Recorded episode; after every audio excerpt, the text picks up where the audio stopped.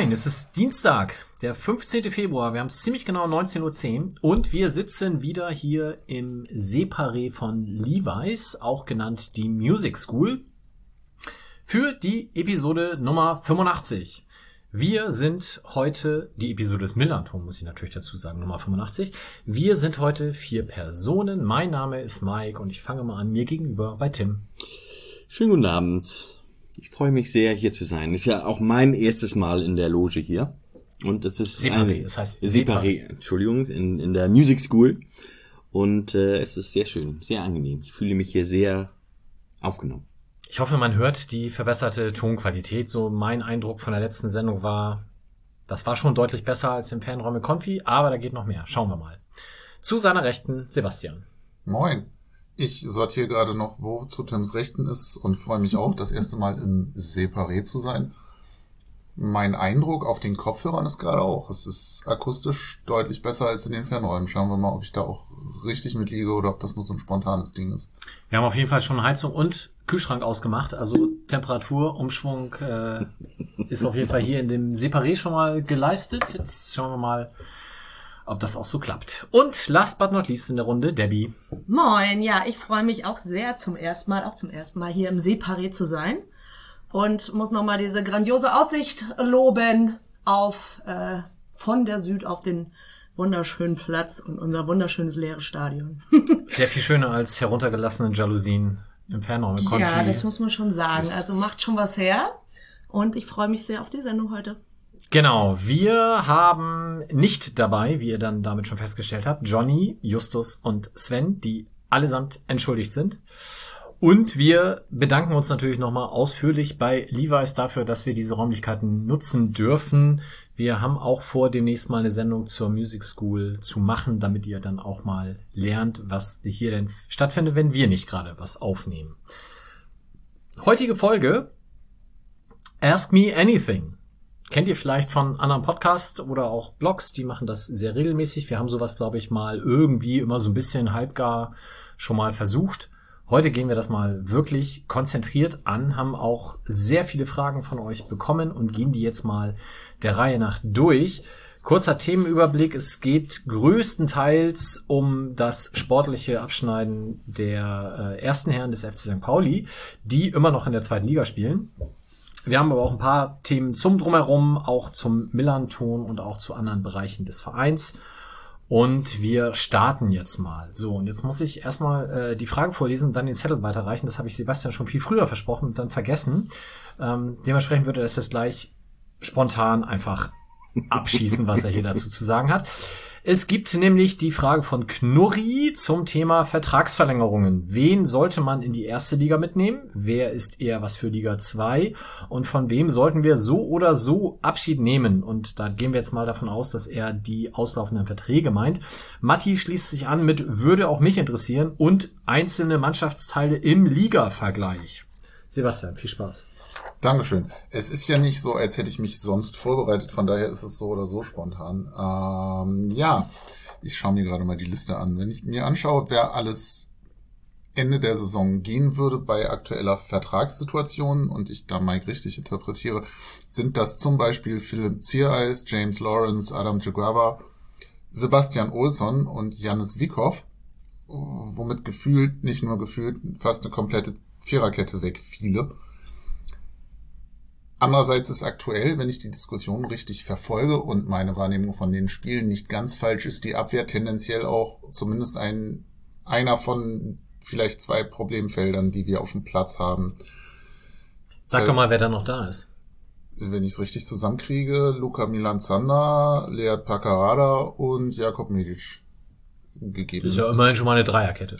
Ja, und in Teilen auch eine überdurchschnittliche. Kann man ja auch, vielleicht will man ja auch umstellen, das System, ne? Also. Dreierkette, Zweierkette, weil man dann immer noch einen Ersatz auf der Bank hat. Ja, Ritzka und Beifuß sind natürlich auch noch da. Ja, stimmt. Persönlicher Take, ich würde Janis Wiekow definitiv verlängern. Liga unabhängig? Liga unabhängig, weil Potenzial und Mutmaßung nicht so teuer wie jetzt ein Lead Pacarada. Um es mal so zu sagen. Und meine Wahrnehmung bisher von dem wenigen, was ich von ihm gesehen und gehört habe, definitiv Potenzialspieler. Bei der Innenverteidigung tue ich mich so ein bisschen schwer. Ne? Philipp Ziereis und James Lawrence finde ich beide eigentlich gute Typen. Ich habe aber trotzdem den Eindruck, dass mit bisschen mehr Tempo und möglicherweise bisschen mehr Kopfballstärke da gewisse Defizite, die wir jetzt haben, anders ausgespielt würden. Ich nagel dich jetzt einfach mal auf konkrete Aussagen fest, auf die du natürlich auch dann in drei Monaten äh, Alles verlässlich immer, ja. äh, zurückberufen wirst. Also beide verlängern für die zweite Liga, aber nicht für die erste Liga? Ist das realistisch? Also die Frage wäre ja, kannst du jetzt zu einem Spieler gehen und sagen, pass auf, hier dein Vertrag für die zweite Liga, wenn wir aufsteigen, schönes Leben noch, danke. Ja, wir sitzen hier in einer idealen Welt. Ach so. In einer idealen Welt würde ich äh, beide verlängern und trotzdem noch zwei Top-Innenverteidiger holen. Okay. Gut. Wobei ich ehrlich gesagt den modernen Fußball auch in der zweiten Liga nicht so intensiv verfolge, dass mir jetzt Namen einfallen würden. Ähm, bringt mich zu Adam Tugava, den ich glaube, ich halten würde, weil er so ein bisschen so eine Color-Rolle spielt. Den kannst du überall bringen und der macht ein stabiles Spiel.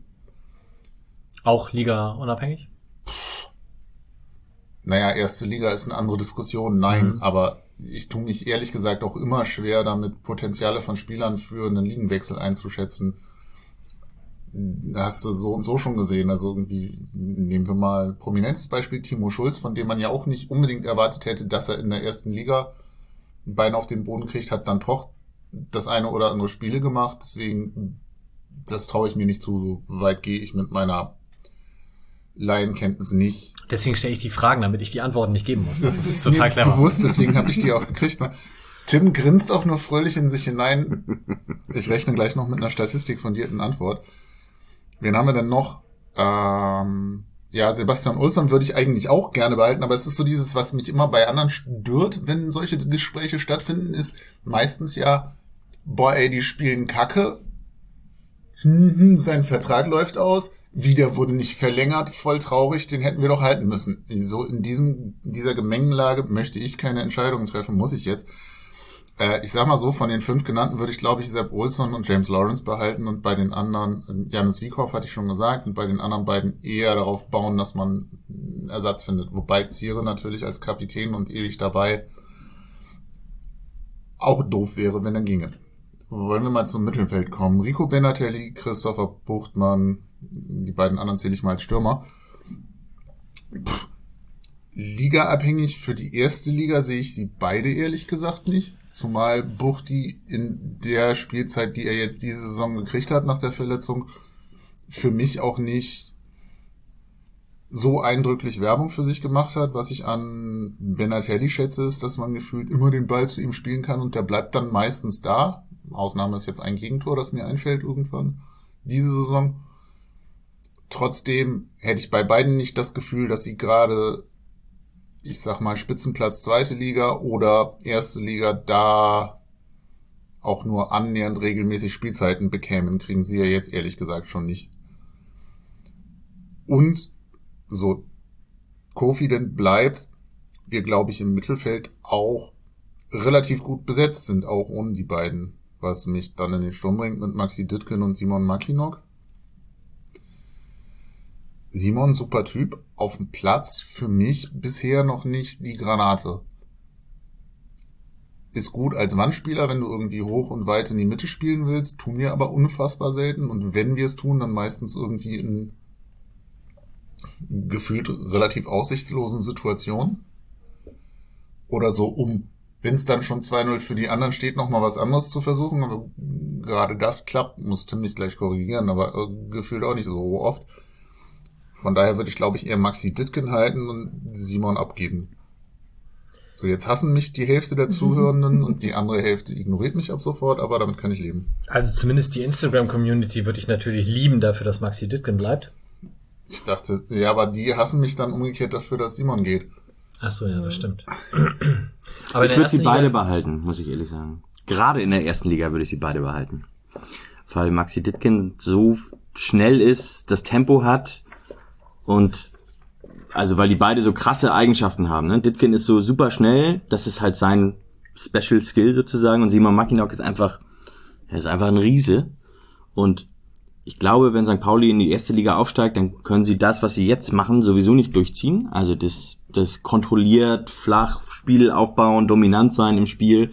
Und dann kommt es eher darauf an, dass du dich viel befreien kannst mit hohen, langen Bällen. Dafür brauchst du jemanden wie Mackinock. Und es würde, wird auch darauf ankommen, dass du halt viel Tiefe hast, weil man ja davon ausgeht, dass man selber viel hinten drin steht und dann musst du schnell umschalten können und dann bräuchtest du so jemanden wie Ditkin. Ob die dann weiß ich nicht, die technischen Eigenschaften, ob sie die dann erfüllen, weiß ich nicht für, eine, für die erste Liga, aber ich glaube, dass von den, von den, von den Skills, die sie haben, also gerade dieses Tempo und Körpergröße, das sind so Skills, die man noch eher in der ersten als in der zweiten Liga braucht. Was aber ergänzend dazu mein Blick auf die Abwehr ja zugegeben auch nochmal dahingehend motiviert, dass ich da am massivsten das Gefühl habe, da muss ich einiges tun, sollten wir aufsteigen. Ja. Weil ehrlich gesagt sehe ich auch Jakob Nedisch nicht auf Bundesliga-Niveau. Uh, Blasphemie. Ich weiß, ich weiß auch, aus welcher Richtung ich jetzt Motze kriege, aber äh, habt ihr das letzte Spiel gesehen? Ja, das davor ja auch schon. Das war jetzt zweimal hintereinander nicht so richtig grandios. Debbie, wenn du die Liste anguckst, ein, zwei Namen, die du auf jeden Fall halten, ein, zwei Namen, die du tendenziell am ehesten bei anderen Vereinen siehst? Ja, also auf jeden Fall möchte ich gerne Mackinock behalten. Nicht wegen Instagram, sondern auch genau wegen seiner Größe und auch nochmal ganz andere Spielweise. Und äh, ja, James Lawrence natürlich. Damit können wir doch arbeiten. Schauen wir mal. So, dann habe ich hier als nächstes eine Frage von Svenja. Warum schwächelt unsere Abwehr gerade so sehr? Was sind die Gründe dafür? Und vielleicht daran anschließend, weil es in eine ähnliche Richtung geht, von Blub. Habt ihr eine Idee, warum wir gen Ende gerade so einbrechen? Fitness war ja 2021 echt gut und von, Tim, von Timo gelobt. Dazu wenig Verletzte, wodurch der Zustand eigentlich gehalten werden sollte. Also, was außer Fitness kann es sein? Tim, zu den beiden Fragen, warum so schwache Abwehr, warum so schwach, schwache zweite Halbzeit oder Ende des Spiels? Also schwache Abwehr, das ist ein Thema, was mich gerade total bewegt. Äh, heute am Dienstag habe ich auch einen Artikel dazu veröffentlicht, vor allem zur Kopfballschwäche. Das erkennt man schon ziemlich deutlich, dass das Team auch im Vergleich zum Saisonstart in der Luft echt richtig nachgelassen hat. Das wurde jetzt beim Spiel gegen Regensburg auch voll unter das Brennglas gelegt weil die halt auch da mit Andreas Albers einen richtig kopfballstarken Spieler haben. Hat Hannover aber auch mit Hinterseher vorne drin und Weidern, die sind auch ganz gut. Und wenn man dann denkt, wer daran denkt, wer da noch kommt, so KSC mit, mit, mit Hofmann vorne drin, das, ähm, das werden noch Herausforderungen, gerade für das Spiel in der Luft. Ähm, ich glaube, das ist so ein Thema. Ähm, und dann kommt vielleicht, ja, holen einen die Geister der Vergangenheit wieder so ein bisschen ein, dass die, die Physis, die letzte Saison gefehlt hat, die also Physis, ich meine jetzt nicht mit Fitness, sondern die die körperliche, das geht dagegenhalten sozusagen.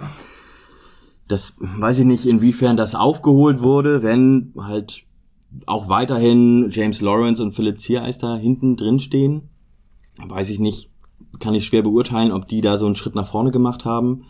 Ähm, ich glaube, noch wichtiger als diese Themen ist tatsächlich sowas wie Bereitschaft zur Defensivarbeit. Alle, die schon mal Fußball gespielt haben, wissen wahrscheinlich ganz genau, was ich meine.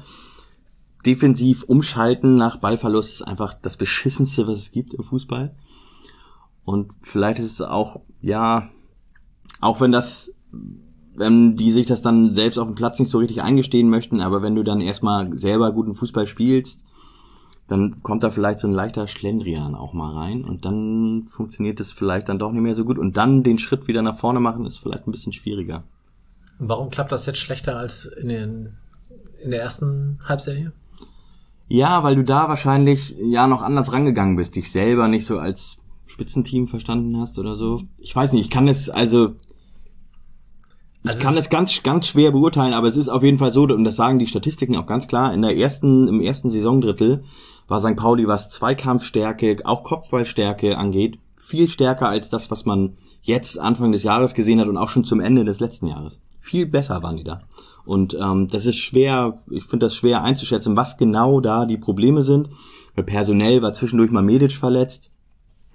Erik Smith ist zurückgekommen. Das könnte auch ein Thema sein. Allerdings ist zum Beispiel Afis Aremu der kopfballschwächste Sechser in der ganzen Liga. Ähm, ja, weiß ich nicht. Aber- Wird man wahrscheinlich sehen, wenn Aremu zurückkommt. Wie ist es denn Verhältnis in die Box spielen jetzt versus vor einem Drittel der Saison? Weil das eine ist ja Zweikampfstärke und Co. in prekären Lagen. Das andere ist, wie viele Situationen, die zu sowas führen, wurden überhaupt zugelassen, weil möglicherweise ja jemand wie Arimo einfach viel mehr im Keim erstickt hat, These, als es jetzt Smith tut, der meiner Wahrnehmung nach auch keine ganz so starke Phase hat. Der hat auch schon besser gespielt für uns. Ich würde das, also ähm, das ist auch so ein Thema, dass die, es kommt dann zu dir die Demut wieder, ähm, den Gegner durch ständiges Tore schießen zermürben. Wenn du offensiv stark bist, da sehr dominant bist, sehr präsent, hast du natürlich auch viel weniger Defensivaktionen, in denen du Schwierigkeiten bekommen kannst. Ob das jetzt aber wirklich der Grund ist dafür, dass du defensiv nicht so stabil bist, weiß ich nicht. Ich glaube, das Team kann das auch und ich glaube eher, dass das so Dinger wie ja Bereitschaft sind. Wenn man sich zum Beispiel das Pokalspiel gegen Dortmund anschaut, da ja da gewinnt Jakov Medic halt einfach mal alle seine Zweikämpfe, so also als Beispiel mal und das ich glaube, dass es viel im, im dass viel da im Kopf stattfindet und auch stattfinden muss und dass es dann hast du natürlich so Spiele wie gegen Regensburg, das nimmt natürlich auch eine Dynamik an, aus der man dann gar nicht mehr rauskommt. Ne? Das war im Pokal, erste Runde gegen Magdeburg war es auch so, da hat St. Pauli die letzten 20 Minuten stand auch nur noch mit Mann und Maus hinten drin. Und das ist dann, so laufen Spiele halt manchmal. Aber dieser Trend, dass gerade so, was Zweikämpfe und was Kopfbälle angeht, dass das ein bisschen nachgelassen hat im zweiten Saisondrittel, das kann man nicht von der Hand weisen. Also es ist auf jeden Fall vorhanden und ich bin mir ganz sicher, dass da im Team auch die Gründe für gesucht werden noch. Also es ist ein Kopfproblem, aber es hat nichts mit Kopfbällen zu tun. Ist zumindest nicht so richtig. Dass du das im Artikel nicht so geschrieben hast, Mensch, welche verpasste Chance. Okay, lassen wir das. Nächste Frage von Arthur Abendbrot. Sollten wir auf der Torwartposition nachbessern? Im Hinterkopf habe ich dabei auch die zurückliegende Sendung Still Being Timo Schulz von Tim mit Timo und der These von Tim zu unserem Torwart. Kannst du die These nochmal wiedergeben, die du zu Nicola Vasil aufgegeben Ja, hast? die These war, dass er ein durchschnittlicher Torwart ist. Reicht das für die erste Liga?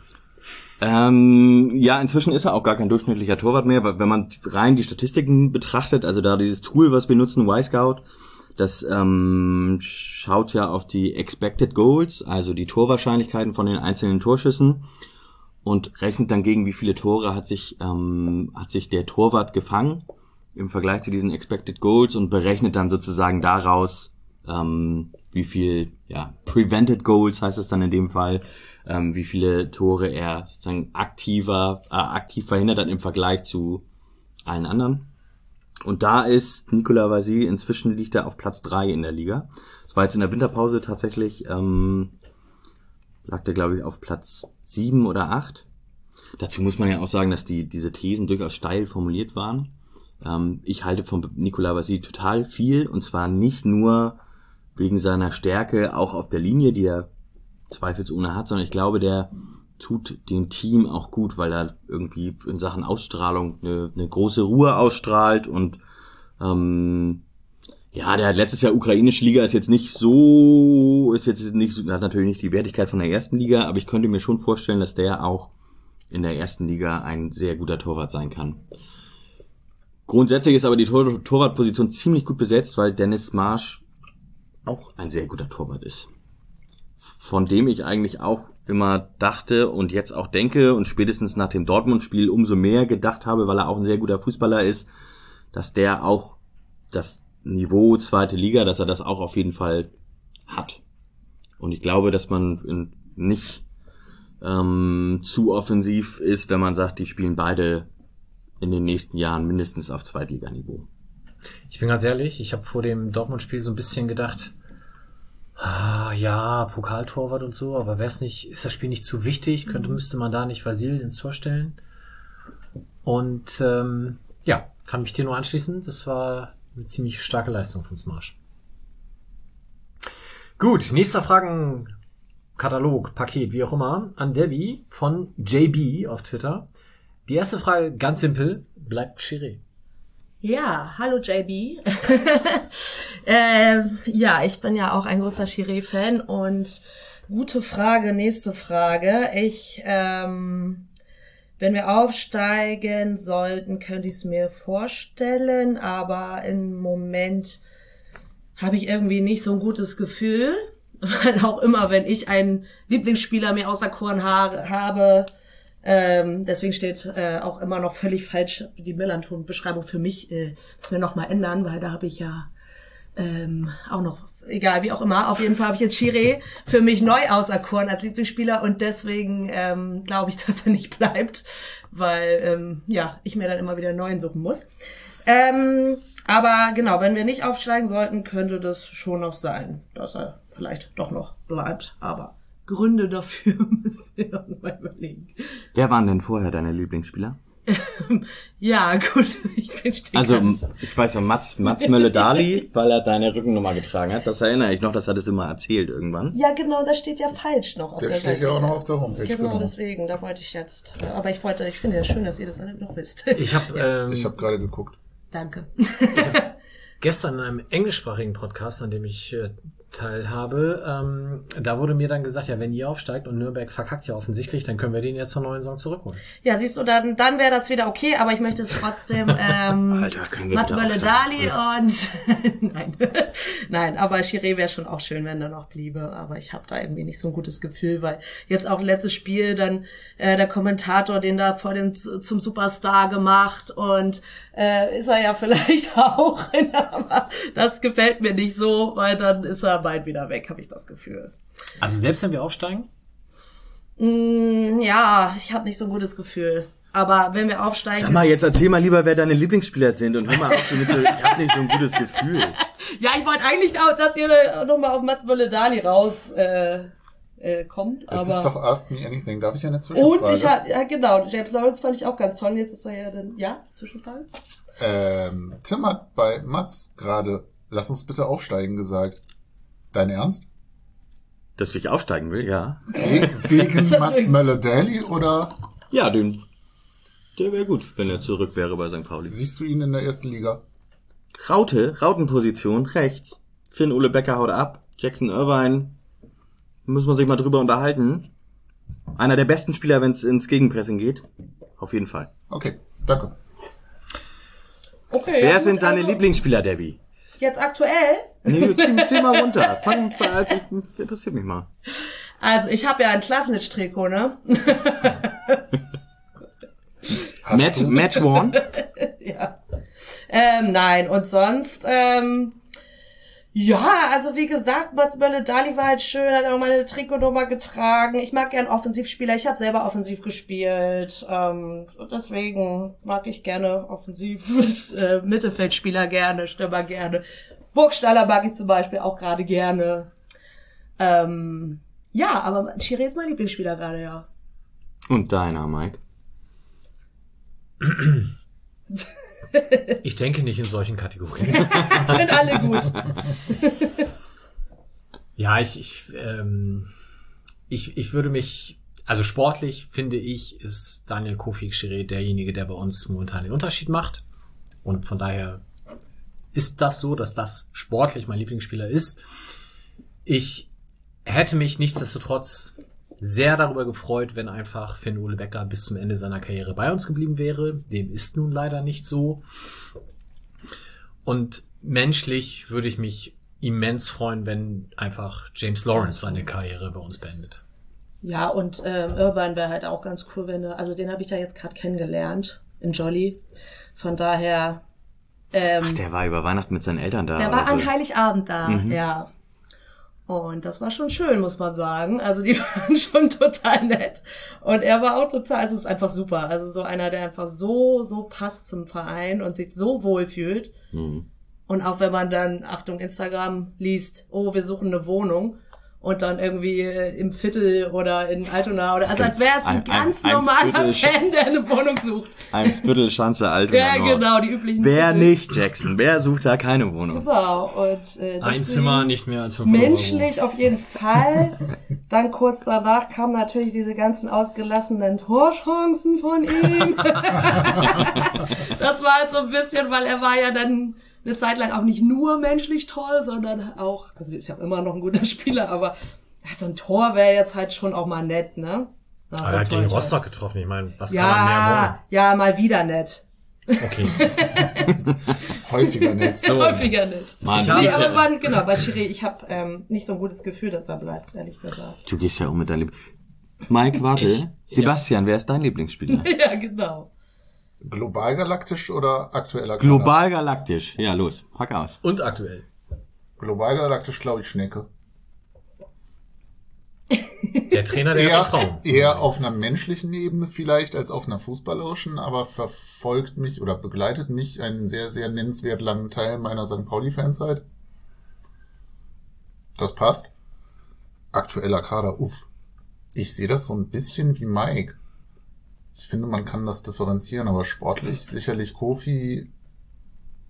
Ich, ich spüre eine entflammende Sympathie für Etienne Aminio. Ähm, der, da, deine Frage war ja, er ist kein Torjäger, oder? Du hast Meine dich jetzt These, ja, meine ja, deine These, These, du hast dich ja Genau. inzwischen korrigiert. In Sack und Oder, Asche gekleidet. Ja, zu Recht, nach vier Toren. Ich bin ganz optimistisch, dass wir bei dem noch ganz viel sehen werden. Also das ist, ist für mich so vielleicht mein, mein Hoffnungsspieler für die Rückrunde, was einfach persönliche Begeisterung angeht. Ähm, und sonst Guido Burgstaller ist natürlich auch nicht verkehrt. Also so, die Torquote mag ich. Ja. Das mal so zu Ja. Zumal ich glaube, dass der auch im Hintergrund ganz gut für die Mannschaft ist. Und Tim? Global Ich möchte galaktisch. bitte eine Antwort ohne Bezug auf irgendeine Statistik. Global galaktisch habe ich, als wir den Millanton Adventskalender gemacht haben, habe ich Morike Sako kennengelernt.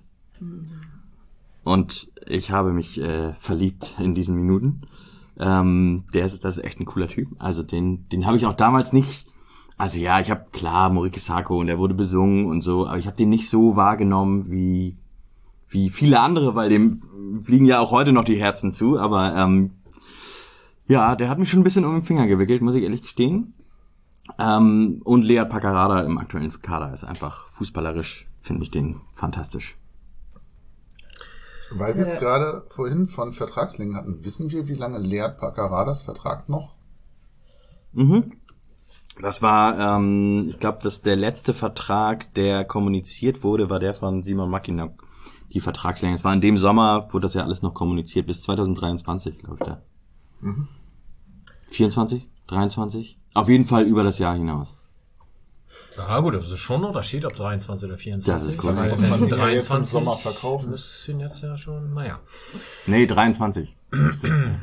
Nee, Okay. aber was du jetzt doch mal so, du hast mich ja so ein bisschen auf dem kalten Fuß erwischt mit den Lieblingsspielern. Also ich hatte ein Klassenstrikot und ich habe ja mal ganz, als ich so 16 war, gab's ja Patrick Mölzel, war ganz neu. Oh, den fand ich auch. Den fand ich richtig gut. Und dann, jetzt, jetzt wird's aber schlimm. Ich sitze ja im Fanräume-Archiv, Ja. hab da so einen kleinen Schreibtisch und da sind so alte Ausgaben von, was weiß ich, Stadionzeitung und da ist auch Patrick Mölzel Ja, ist da drauf. an ich einem hatte auch ein Trikot und das Schlimme war, er war dann irgendwann im Fanladen und ich habe Fußball gespielt und dann bin ich, äh, ich glaube 16 höchstens war ich da mit meiner Freundin hin und wir so, ha Mensch, hi, kannst du, meinst du nicht, du kannst auch mal zum Spiel von uns kommen, so, ne?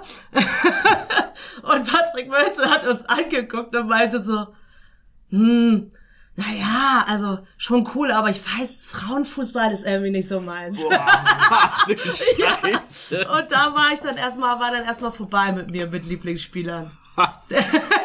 Deswegen, ähm, Genau, habe ich äh, ein bisschen, ge bisschen gewartet, bis ich wieder einen richtig toll fand. Das war Mats Müller-Dali. Ich fand den Mölze gar nicht gut übrigens früher. Ne? Ich wollte gerade sagen, war das nicht auch so Kandidat für Hoffnungsträger und war dann eher so, naja?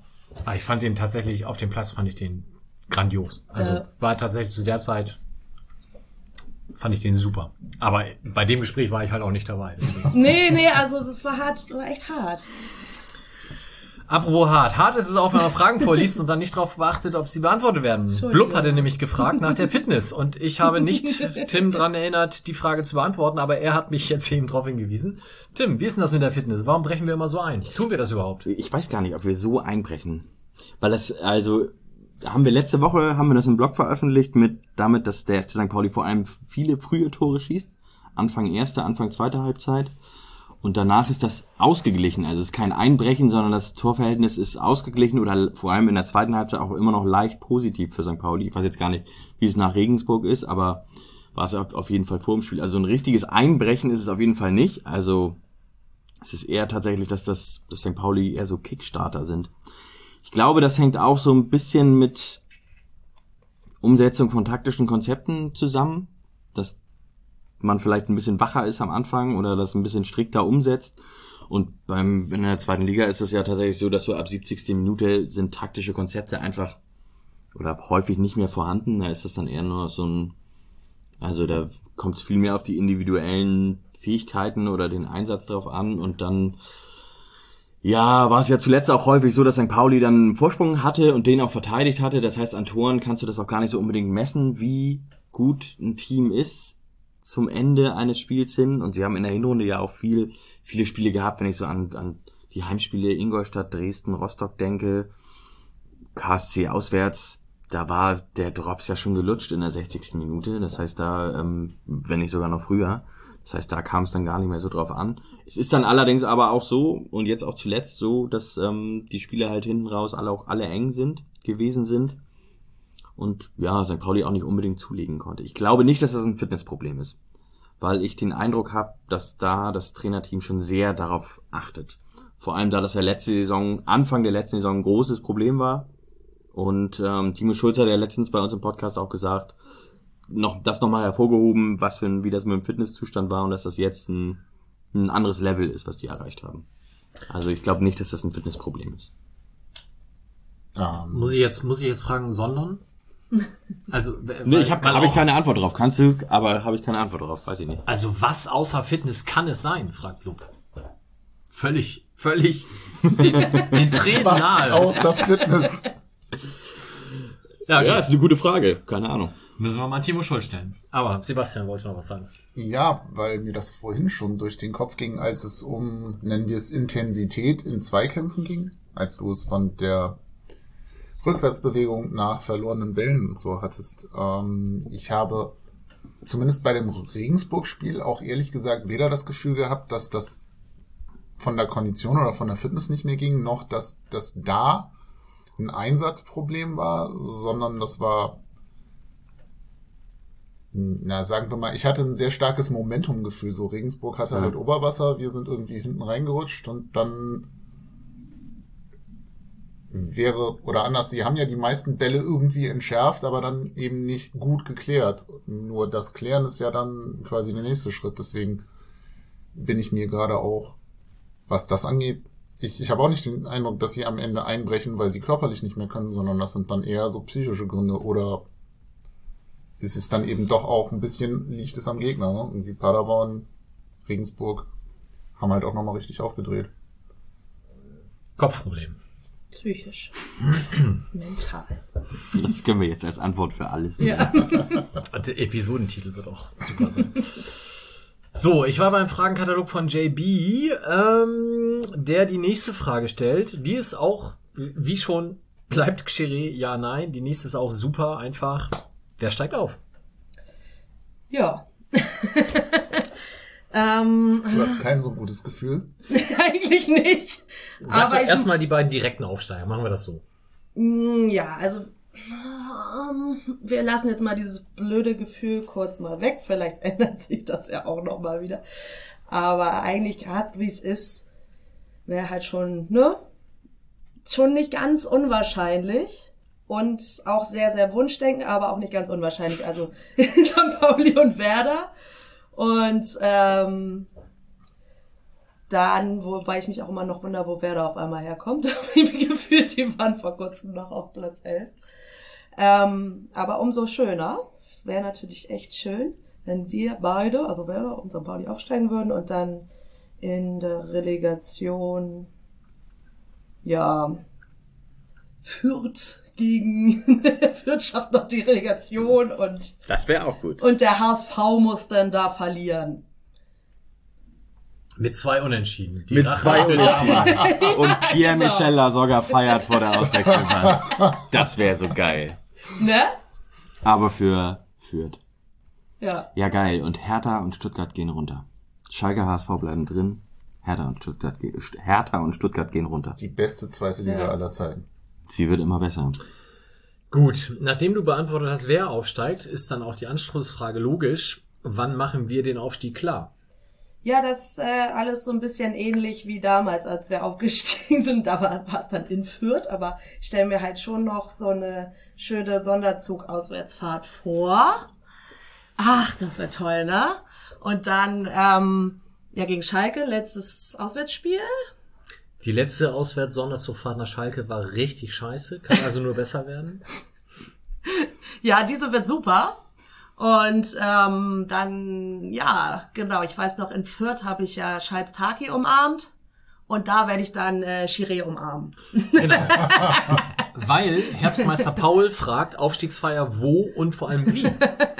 Ja, also Bei Giré äh, im Arm.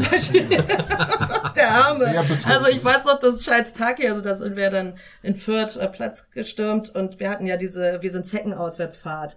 Und das dementsprechend sahen wir halt auch alle so, nicht so aus, als würde man einen umarmen wollen. Und, und der hat mich halt echt so richtig steif umarmt, so juhu. und ähm, genau, jetzt hat man ja noch Corona, aber Corona ist ja dann hoffentlich schon, naja, wie auch immer, auf jeden Fall hoffe ich, dass ich ihn umarmen kann und ähm, den Platz stimmen kann. Äh, und genau, da äh, ist natürlich die Riesenfeier dann erstmal auf der Rückfahrt, weil wir müssen ja erstmal wieder aus Schalke wegkommen.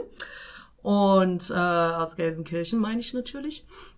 Wobei dann natürlich mindestens Jackson Irvine auch mit ähm, im Zug ist. Alter, das würde so eine geile Rückfahrt werden. Wenn man überlegt, was im Kader, was da für Leute drin sind.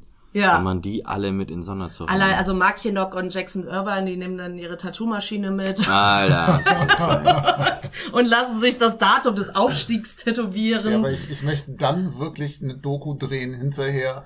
38 St. Pauli-Fans, ich habe mich im Vollsuff im Sonderzug tätowieren lassen. Ich weiß nicht mehr warum, aber ey. Und von wem? Genau. Super, super Plan. Und dann, äh, dann sind wir irgendwann wieder in Hamburg und dann gibt's ja noch ein letztes Spiel und danach, das, das wird doll. Und ähm, Da bin ich- du da?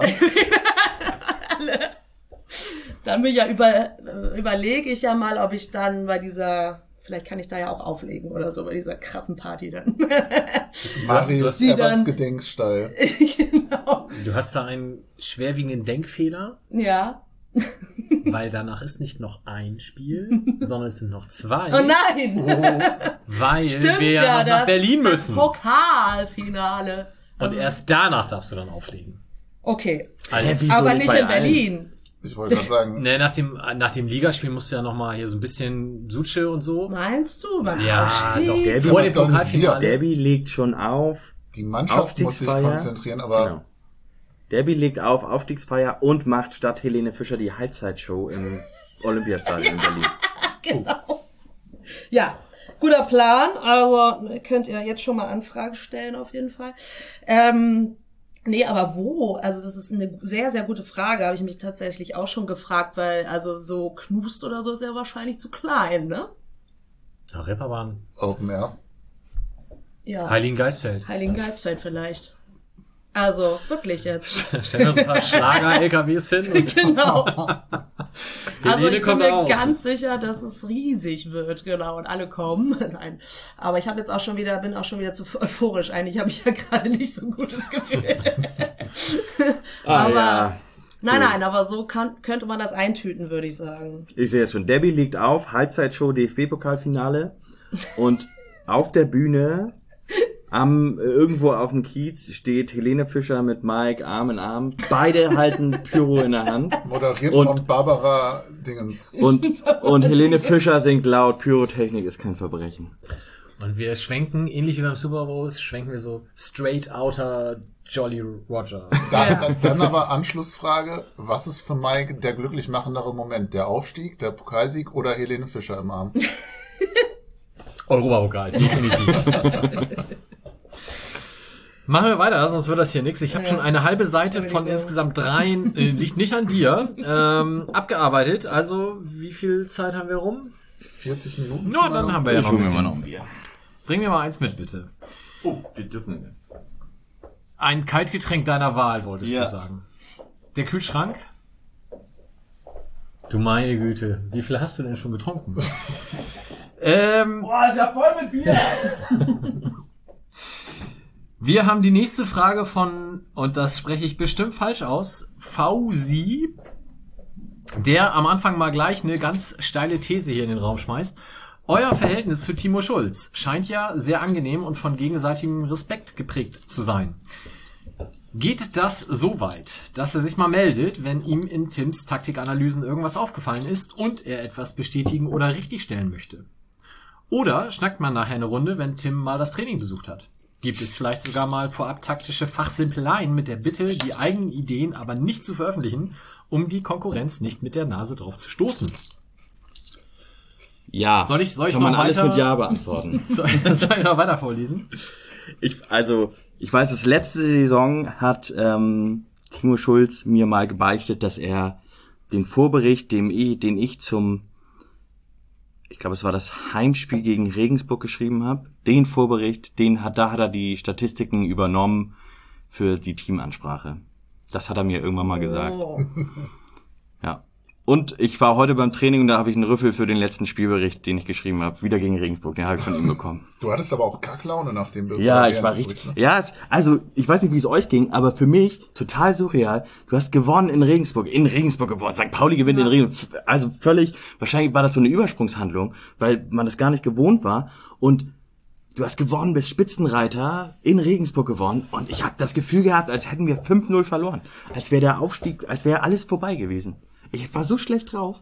Und normalerweise, beim Derby habe ich das zum Beispiel gemacht, da war, hatte ich auch so eine Scheißlaune, da habe ich mir das Spiel nochmal im Real Life angeguckt, weil ich dafür dann auch, um das so taktisch zu analysieren, mich einfach zu emotional. Das hätte ich vielleicht gegen Regensburg auch nochmal machen sollen. naja. Wie war denn der Rüffel? Äh, ich wurde angesprochen mit, na, hast dich wieder beruhigt. Ja. Also grundsätzlich, ihr redet schon ab und zu mal miteinander, kann man glaube ich so festhalten. Aber ich, ich schließe mal die, die nächste Frage noch mit an. Ist es überhaupt im Interesse des Trainerteams, dass die Schwächen der eigenen Mannschaft öffentlich seziert und rausposaunt werden? Oder ist das egal, weil den entscheidenden Leuten bei der Konkurrenz das ja sowieso alles klar ist? Und jetzt, weil eine ganz ähnliche Frage kommt auch von äh, Modepassant, Tobi, schönen Gruß. Deine, also mit deine meint der Ta Tim natürlich, lustig, meine nicht. Deine Taktikanalysen sind ja sehr detailliert und decken auch Schwachstellen gut auf. Habt ihr oder hast du eigentlich keinerlei Bedenken, dass diese von gegnerischen Mannschaften genutzt werden könnten, um sich auf den FC St. Pauli besser einzustellen? Insbesondere, da in dem Blog ja teilweise die Entwicklung über die ganze Saison betrachtet wird und nicht nur die letzten Spiele, die der Gegner gegebenenfalls nur analysiert. Hilfst du anderen Vereinen nicht mehr Ja. als uns? Gute Frage. Und was zahlen die dann? Ja. Also es ist teilweise, ich habe auch schon mitbekommen, dass ähm, so Statistiken auch dem FC St. Pauli weiterhelfen. Ähm, Gerade so zu einzelnen Spielern. Ähm, da weiß ich auch, dass das auch ab und an mal ähm, Nutzung findet. Ähm, ich weiß allerdings auch, dass ähm, gegnerische Analysten den Millanton lesen und habe entsprechend auch schon gedacht, so, oh, ist vielleicht nicht ganz so cool, wenn man gerade so auf Schwächen und so hinweist. Aber ich habe letzte Woche vor dem Paderborn-Spiel habe ich mit Eduard Schmidt gesprochen, der Analyst bei Paderborn ist, und der sagte mir, dass äh, nach 20 Spieltagen weiß sowieso, wissen sowieso alle, was Schwächen sind, was wie der Gegner spielt, wie der drauf ist, haben die Spieler sowieso alle durchanalysiert. Und da wird dann irgend so ein dahergelaufener Blogger, der keine Trainerlizenz irgendwie Ausbildung hat. Da gehe ich jetzt einfach mal von aus, dass der nicht so viel dazu beitragen kann. Wir werden ja im Pokal-Halbfinale gegen den HSV spielen oder im Finale. Da haben wir die Auslosung noch nicht gemacht, deswegen wissen wir das noch nicht genau. ähm, vor dem Spiel wird dein Bericht dann einfach alles komplett falsch darstellen und Tim Walter wird komplett reinrauschen, bin ich mir sicher. so läuft das nämlich. Okay. Letzte Frage zum sportlichen Bereich. Warte, ich gucke noch auf die nächste Seite. Ja. Äh, Henrik Larsson fragt, Jo, da ja, wie man vernimmt, der Kontakt zur Schule gut ist. Würde nicht eine Frage, aber eine Anmerkung weiterleiten. Die eigenen Einwürfe sind zu 73,5 Prozent eine Katastrophe. Gefühlt niemand bietet sich an, der Ball geht oft, viel zu oft an den Gegner und leitet gerne mal einen Gegenangriff ein. Bitte abstellen. Kannst du das platzieren? Bitte. Ja, genau so lese ich das dann vor.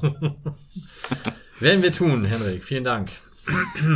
ist übrigens ein Thema, bei dem äh, bei dem auch äh, mal intensiver darüber diskutiert wurde. Einwürfe mit äh, gewissen Leuten vom FC St. Pauli. Sollte man nicht meinen. Ne? Das, äh, das ist ein großes Thema ähm, beim Team. Gut, ich habe gar, gar nicht recht gehabt. Es gibt noch eine Frage zum Sportlichen, die ist aber eher sportlich allgemein, nämlich vom Herrn Mercedes Punk. Schönen Gruß in den Süden. Könnt ihr mal ganz kurz das Restprogramm der folgenden Vereine bewerten? St. Pauli, Werder, Schalke, Heidenheim, HSV, Darmstadt 98. Es sind noch jeweils zwölf Spiele. Lehnt euch zurück. Sechs mal zwölf könnt ihr im Kopf durchrechnen. Nee, machen wir so im Detail nicht, aber vielleicht können wir einfach mal alle jeweils tippen, wer aufsteigt. Debbie hat das schon getan und hat mit St. Pauli, Werder direkt hoch, HSV-Relegation vorgelegt. Sebastian. Das ist in der Nähe von dem, was ich mir wünsche. wie, wie wir alle wahrscheinlich. In der Nähe von. Ich bin ja gerade wieder optimistisch und ich glaube, dass das Regensburg-Spiel einen gewissen Impuls gesetzt hat, dass wir in den nächsten Spielen auch wieder hinten raus besser stehen und nicht mehr so schlimme letzte 30 Minuten kriegen. Hoffe ich. Von daher glaube ich auch, dass Werder und St. Pauli direkt hochgehen. Aber Darmstadt spielt die Relegation. Gegen? Oder schaffen sie es dann? Gegen Hertha. Mhm. Und sie schaffen es. Okay. Tim. Geil. Ja, Restprogramm, wenn man sich das anschaut, ist ähm, der HSV spielt noch gegen Werder Bremen und hat gegen die restlichen vier schon gespielt. Und da gegen die restlichen vier schon gespielt hat, weiß man ja auch, ich habe ja ein Fable für Zahlen, dass er auch wieder Vierter wird. Hm, ist ein bisschen weit hergeholt, aber ähm, aber stimmt halt. Ja, also weit hergeholt ist es nicht, weil das kennt man ja schon vom HSV in der zweiten Liga. Also, um ganz ehrlich zu sein, Werder Bremen hat momentan einen richtigen Lauf. Die sind echt gut, haben auch ein super Team. Schalke, weiß ich nicht, die sind zu unkonstant und die spielen auch ja einen ganz strangen Fußball, finde ich. Der ja nicht viel zu, also nicht dominant genug ist. Ich glaube, wenn das noch so ein Schneckenrennen wird, dann hat Heidenheim tatsächlich die besten Chancen, weil die einfach den konstantesten Fußball spielen. Ähm, ich würde mir aber genauso wie Sebastian wünschen, St. Pauli, Werder, direkt und Darmstadt in der Relegation gegen Wolfsburg, weil die mal da weg müssen. Oh, Max Kruse. Hm. Ja, genau.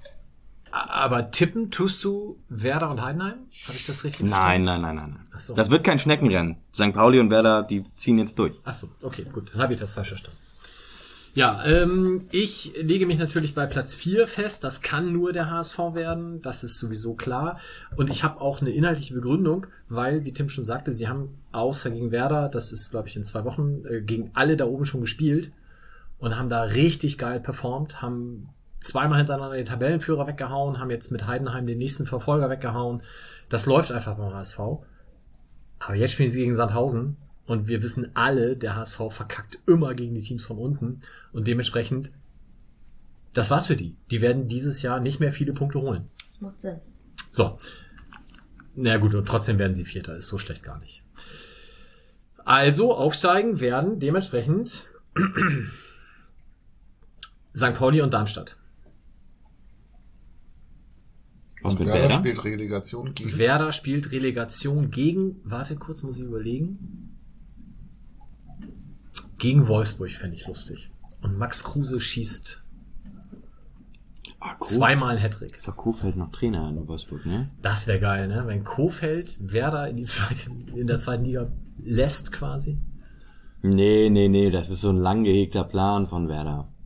Um wieder hochzukommen, haben sie den da entlassen und dann Wolfsburg und weißt du Bescheid. So wie wir das mit Peter Knebel und dem Rucks Rucksack beim HSV eingefädelt haben. Wenn dann erstmal, wenn dann alle erstmal die Aufstellung sehen und merken, dass Wolfsburg auf einmal mit einer mit zwei Mittelfeldspielern und acht Stürmern antritt und zum Anschluss Max Kruse den Ball nimmt und ihn ins eigene Tor schießt, dann wird, wird irgendwer denken, Mann, irgendwas läuft hier richtig falsch.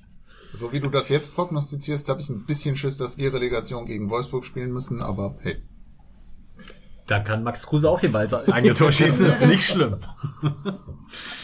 Okay, soweit dazu. Kommen wir zum Drumherum und Lorenz Adlung, wir haben das gar nicht erzählt, ne? Being Timo Schulz ist für die goldenen Blogger vorgeschlagen worden. Das müssen wir an der Stelle mal ganz kurz erwähnen. Wir freuen uns wie Bolle. Da kommt dann aber auch noch was im Podcast. Und unter anderem auch für den goldenen Blogger vorgeschlagen in der Kategorie Podcast ist Lorenz Adlung. Wir werden aber in der nächsten Sendung wahrscheinlich noch ein bisschen mehr machen, wenn wir jetzt nicht hier gleich weggeschwemmt werden, weil irgendwas tropft und plätschert hier gerade, aber das sind nur die Rohroben, das muss uns nicht irritieren. Ähm, also, ich komme zurück zur Frage von Lorenz Adlung, der da fragt, wie beruhigt ihr euch nach so einem nervenaufreibenden Spiel wie dem gegen Regensburg wieder? Beziehungsweise, wie sorgt ihr vor, dass ihr vom Spiel emotional nicht immer so ausgelaugt werdet? Also Tim schreibt dazu Blogartikel. Debbie, was machst du denn so? Ja, also ich habe ja das Glück, dass ich äh, nicht so die der Fan oder die Fanin bin, die nur auf das Spielerische achtet, sondern auch sehr an dem Drumherum sich nähert. Und ähm, beim Derby funktioniert es nicht. Also beim Derby hat, ist man hoffnungslos, hat man hoffnungslos verloren und kann nichts kann einen wieder aufheitern.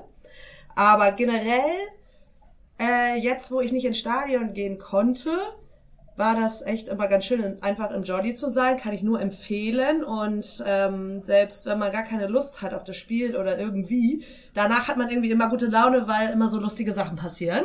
Weil man sich immer so totlacht über die anderen Fans, die das Spiel mit einem gucken und lustige ähm, Schimpfworte verteilen. Und äh, ja, das ist einfach da, ein bisschen gute Laune kriegt man dadurch dann wieder. Ein bisschen Alkohol ist auch mit im Spiel. Und wir hatten jetzt immer äh, ein tolles Tippspiel gemacht. Und es war unglaublich, also immer so ein Tresentippspiel, ne? Jeder tippt ein Ergebnis und man kann nicht, also nur einer kann ein Ergebnis, wenn ich jetzt 2-1 tippe, darfst du nicht 2-1 tippen, wie auch immer. Auf jeden Fall wird da normalerweise nie jemand äh, gegen uns tippen, weil man will ja auch noch sicher danach in der Kneipe bleiben. Und ähm, das kommt, also ich kann mich nicht erinnern, dass das vorkommt. Äh, und jetzt beim Derby hat wirklich sich einer getraut, 2-1 zu tippen. hat diesen Pot gewonnen, der halt, also wenn das drinne, also wenn, wenn niemand das, äh, niemand gewinnt, dann kommt das in einen Pot und dann gibt es irgendwann einen Jackpot und er hat tatsächlich mit dem Ergebnis den Jackpot gewonnen. mit dem 2-1 beim Derby. Ich konnte nicht mehr. Lebenslanges Hausverbot War? Ja, war das also ein wir St. Pauli-Fan oder ein Gast? Das war ein St. Pauli-Fan. Also es ist unglaublich. Können wir den Namen bitte nennen, damit dieser Mensch für immer ich gebrandmarkt jetzt ist? nicht. Aber solche Sachen, da selbst, selbst beim Derby, wo man so, so traurig war und so genervt, also passieren so Sachen, die äh, in dieser Kneipe, wo man, wo man so denkt, das gibt's nicht und dann wird man abgelenkt und deswegen kann ich das ähm, nur empfehlen, in eine Kneipe zu gehen, wie es Jolly. Äh, und dann kommt man auf andere Gedanken und freut sich, dass man ja immerhin auch andere tolle Fans um sich rum hat. Das ist so mein Tipp. Okay, also geht mehr in Kneipen. Genau. ähm, Mercedes Punk fragt, und ich habe mir die Frage nicht aufgeschrieben und zitiere sie daher sinngemäß, wie wahrscheinlich ist es, dass wir in dieser Saison nochmal 29.546 Menschen am Millantor begrüßen dürfen? Sebastian, 90 Prozent. was spricht dafür, was dagegen? Die aktuelle Lage suggeriert ja, dass dass die Öffnungsschritte quasi für die nächsten geraten vier Spiele schon irgendwie vorgeplant sind und das deutlich mehr werden sollen. Und wenn ich das richtig mitgeschnitten habe, geht man dann ja angeblich wohl davon aus, dass wir bald schon wieder voll öffnen dürfen.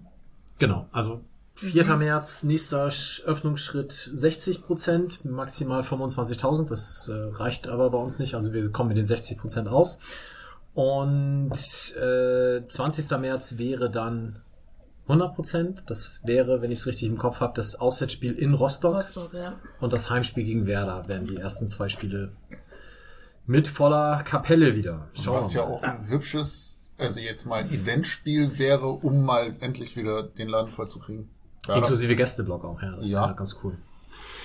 Ja. Das stimmt, schauen wir mal. Ähm, nächste Frage, die muss ich ein bisschen kürzen. Schönen Gruß an Stefan alias Kiezkicker. Ähm, ich, ich fasse mal kurz zusammen. Tim, deine ganzen Statistikabkürzungen kannst du nicht mal einen Artikel dafür schreiben. Ja, kann ich. Es gibt tatsächlich schon eine Liste, die habe ich, nachdem das letzte Mal, ähm, da, ich wurde schon mal danach gefragt, habe ich schon mal eine Liste zusammengestellt, was, äh, was da alles mit rein muss. So ein Glossar. Und ähm, das ist geplant für die Länderspielpause im März. Also wenn wir schon im Pokal-Halbfinale sind, dann gönnen wir uns das mal.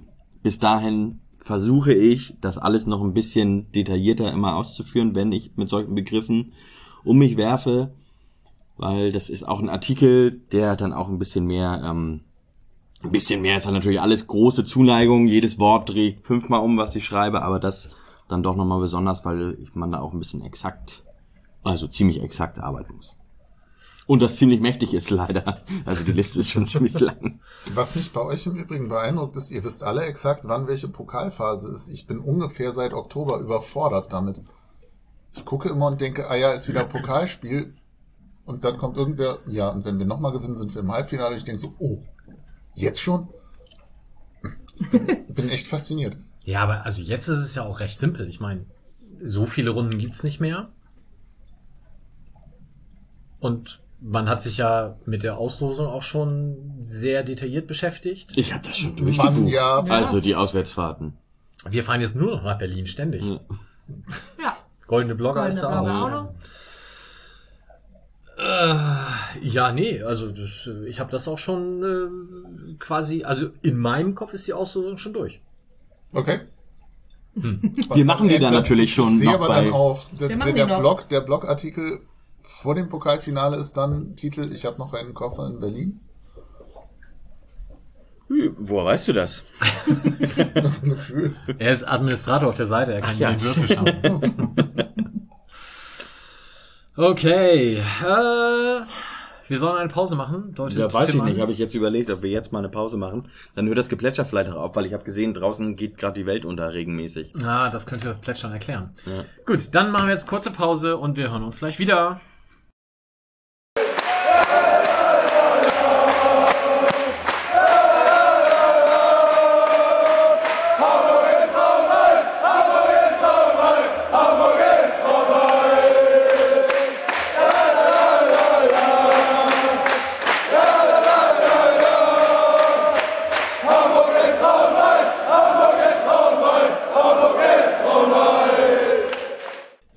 Teil 2. Wir machen weiter mit den Fragen und die nächsten beiden eigentlich stellen sich an Tim. Ich fange mal an mit Kiesel, der da fragt, wie schaut die Presse bei der Pressekonferenz auf Tim, wenn er immer so sachliche, schlaue Fragen raushaut, während die anderen doch jahrelang mit Klatsch und Tratsch so gut gefahren sind? Bringt man da nicht Menschen in Zugzwang und wird dafür gehasst? Ähnlich hat Ulf das formuliert. Es fallen Worte wie Streber und Klassenkloppe, aber es geht in eine ähnliche Richtung. Tim, hassen dich die Mitmenschen? Ich weiß ich nicht.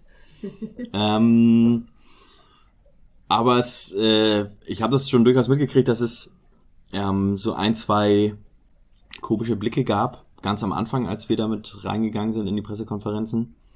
Ähm, jetzt inzwischen ja auch nach den Spielen bei gegnerischen Trainern gab es auch schon ein, zwei komische Blicke.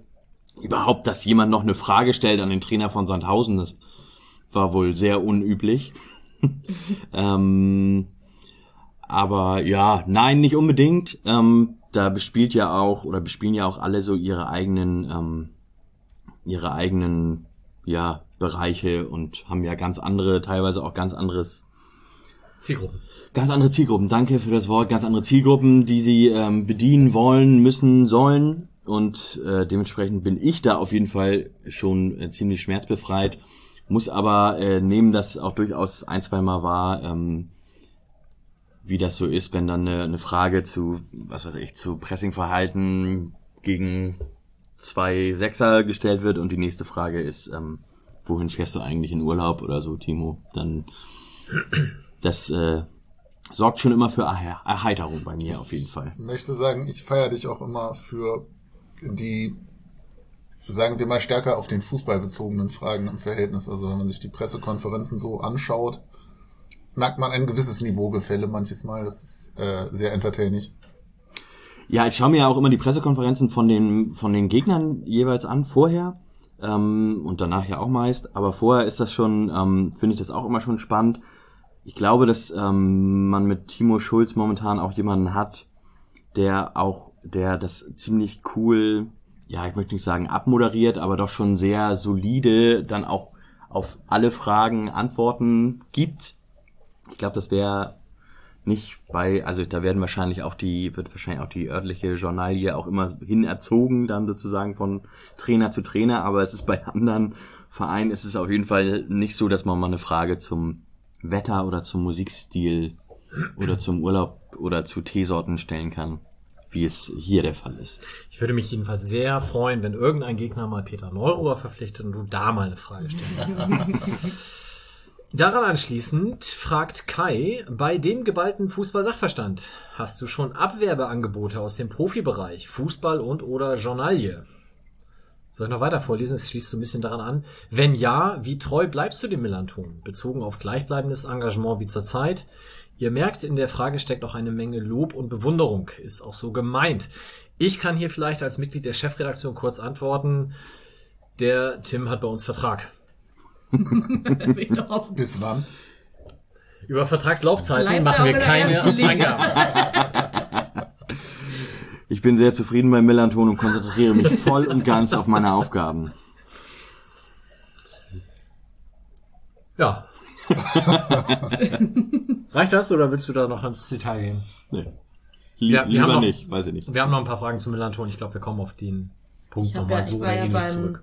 If You Can Hear Us Podcast zu Gast und da ähm, der Soltan, der ist ja so ein bisschen, der ist ja auch ein ganz großer Bewunderer und der hatte nämlich gefragt, schießt so ein bisschen vielleicht daran an, ob du auch Praktikumsplätze vielleicht vergibst, weil er gerne ein Praktikum bei dir machen möchte.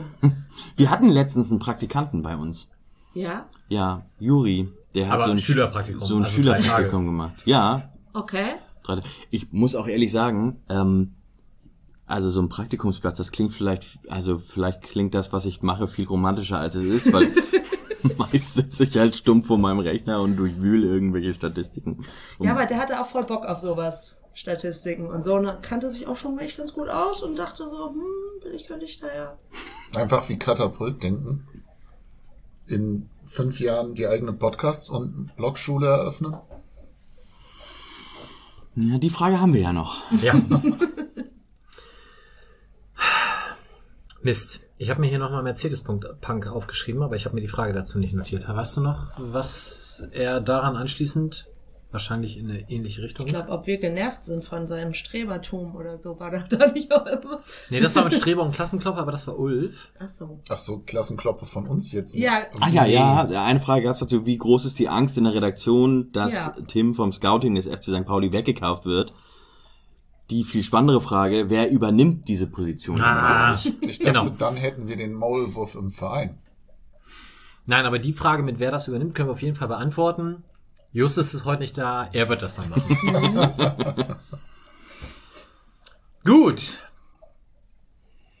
Das wäre auch schön bei Pressekonferenzen mit Justus.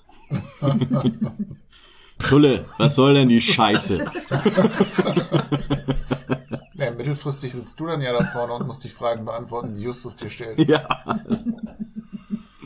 Das wird ein großer Spaß. Das machen wir einfach mal im Sommer, glaube ich. Tim, dein Ernst? Thema NLZ Kollaustraße. Mm, Ich fange mal an mit der Frage von Paulinho. Einschätzung zum NLZ in Hinblick auf die Abgänge von Finn Ole und Igor. In Klammern Nutzen gleich Aufwand Fragezeichen. Und daran anschließend vielleicht auch nochmal von Knurri. Ausbau des Trainingsgeländes, bleibt da noch Raum für Beine, wenn viel Geld in Steine investiert wird? Und Achtung, Polemik, macht das alles überhaupt Sinn? Wenn die FOBs, also Finn Ole Becker, Igors und Mukokus dieser Welt so viel schneller weg sind, als man gucken kann.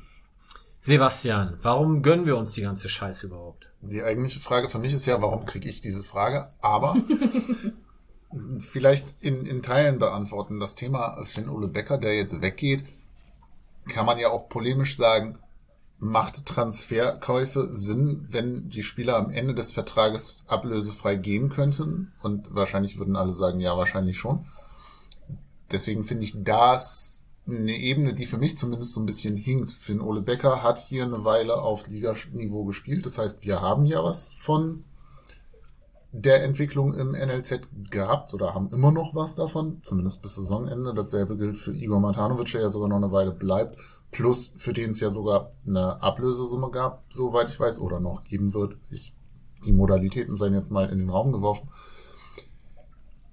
Und wenn ich die Beteiligten verstehe, ist das ja jetzt auch erstmal in Anführungsstrichen nur der Anfang. Also wir hoffen doch einfach mal, dass das so weitergeht und dann irgendwann ja möglicherweise auch mal Spieler dabei sind, die den Verein dann verlassen und dann sogar noch gegebenenfalls Ablöse bringen oder möglicherweise ja auch länger bleiben, weil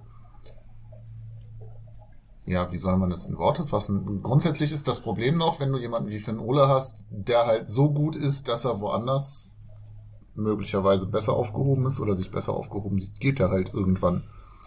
Wäre aber ja auch nichts anderes, als äh, wenn wir den vor vier Jahren irgendwo gekauft hätten als Nachwuchsspieler für die erste Mannschaft oder so. ähm, also zum Beispiel Daniel Kofik Chiré haben wir nicht selber ausgebildet. Der wird aber im Zweifel auch ablösefrei irgendwann gehen, wenn wir den Vertrag nicht entsprechend früh verlängert bekommen. Genau. Und am Ende ist es für mich zumindest egal, ob wir den nun gekauft haben und der geht dann am Ende oder ob wir ihn in Anführungsstrichen durch Investitionen ins NLZ aufgebaut haben, was, was den Return am, am Ende angeht. Das ist jetzt sehr kapitalistisch gesagt. Ich finde es grundsätzlich schön, wenn ich mitbekomme, dass Menschen, die hier, na, ich sag mal zumindest nennenswerte Teile ihres Fußballlernens absolviert haben, dann auch mal vor einem hoffentlich vollen Millantor auflaufen dürfen oder so. Von daher finde ich das auf so einer ideellen Ebene einfach schon mal ganz cool, wenn man mitkriegt, das sind akut ja dann irgendwie nur junge Herren, Jungs, die dann hier mal Profifußball spielen dürfen. Von daher finde ich es persönlich eigentlich ganz gut. Plus, wir hatten es in der Vorbesprechung auch davon, du musst ja als Profiverein so oder so einen NLZ unterhalten. Und wenn ich es richtig mitgelesen oder mitgekriegt habe, war ja auch das ein Motivator dafür, beziehungsweise ein Argument dafür, warum jetzt NLZ und Trainingszentrum zusammengelegt werden, weil nämlich das NLZ eben an die Lizenz Spielerabteilung angedockt sein muss in irgendeiner Form. Ich glaube, angedockt sein müssen, also es muss auf jeden Fall eine gewisse Anzahl Plätze geben und auch an einem Ort. Und das ist mhm. auf jeden Fall Voraussetzung und das wäre halt mit Kollaustraße und Brummerskamp in der jetzt gegebenen geografischen Situation nicht möglich gewesen. Und man musste mhm die Kollaustraße halt stark vergrößern. Genau. Und letzter Punkt ist für mich so ein bisschen, was macht das finanziell? Das finde ich unglaublich schwer zu beantworten. Dafür müsste man immer ausrechnen, was für Kosten entstehen, um einen, in Anführungsstrichen, den durchschnittlichen Spieler jetzt nicht, was die Qualität angeht, sondern was Verweildauer im NLZ angeht, über, ich sag jetzt mal, fünf Jahre im Verein auszubilden, wie viel Kosten entstehen da und was hat man im Optimalfall für einen Nutzen daraus? Das ist schwer zu beantworten. Ja, und auf den Punkt Kollaustraße bleibt da noch Raum für Beine, wenn viel Geld in Steine investiert wird. Also ich glaube, das eine geht im Zweifel nicht ohne das andere. Du musst, äh, um die Auflagen zu erfüllen, das NLZ haben und nur wenn das NLZ gut ist, kannst du auch dann auf Dauer davon profitieren. Und es ist eben ja momentan auch noch gar nicht klar, wie die Kollaustraße dann finanziert wird, wie das alles aufgebaut wird. Da muss, glaube ich, auch noch einiges in der Planung vorangetrieben werden. Ähm, Und klar, Aber so ein Aufstieg und DFB-Pokal und Europapokalsieg dann nächstes Jahr hilft natürlich Ja, sehr. aber die Frage ist ja auch, ist ein schlechtes NLZ, was man nur so halbherzig durchfüttert, nicht möglicherweise am Ende teurer als ein gutes, wo dann gelegentlich eben auch Spieler Ja. bei rumkommen, die in welcher Form auch immer helfen können und wie lange auch immer dann helfen wollen. Genau. Ablösesummen ist ein Punkt. Es gibt die Ausbildungsentschädigung, die auch noch zumindest Teile der Investitionen wieder äh, reinfährt. Und natürlich ist es auch mal so ein bisschen eine Wette auf die Zukunft. Natürlich hoffst du immer, den einen Messi ausbilden zu können ähm, und den dann irgendwann, entweder schießt er dich alleine zur Champions League oder aber du verkaufst ihn irgendwann teuer. Und bei Finn Ole Becker äh, hoffen wir jetzt einfach mal, dass er uns zumindest in die erste Liga noch bringt. Und dann wird man alles weitere sehen. Außerdem kassieren wir dann 50 Millionen für Janis Wiekow, der ja aber erstmal seinen Vertrag verlängern muss, glaube ich. Ja. Daran anschließend von Quada. Schönen Gruß. Moin, habt ihr eine Idee, wie man den Übergang der Talente vom Jugend U23-Bereich in den Profibereich für den Verein in Anführungsstrichen besser gestalten kann?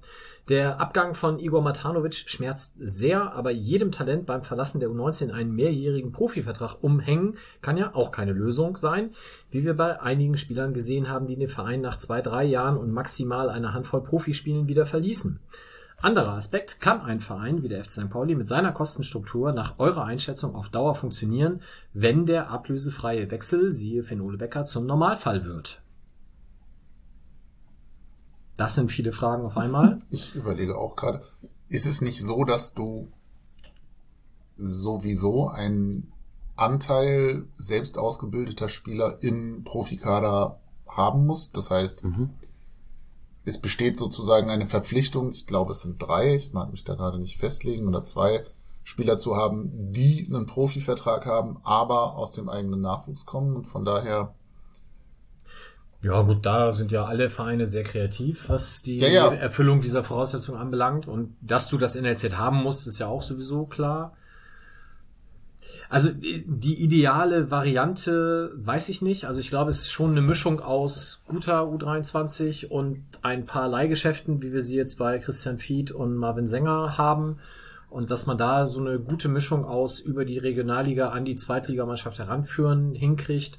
Und wenn du Spieler in die dritte Liga verleihen kannst, kann das sicherlich auch helfen. Und da wird es keine Universallösung geben, sondern du wirst immer das eben für den Einzelfall anschauen und müssen. Und im Idealfall natürlich kommen Spieler wie Becker und Matanovic sofort von der U19 in den Profibereich. Aber gerade bei diesem Schritt brauchen einige halt auch nochmal ein Jahr Zwischenschritt in Regional- oder Dritter Liga. Tim. Grundsätzlich muss man dazu ja sagen, ist es, glaube ich, sehr wichtig, dass ähm, es überhaupt eine U23 gibt.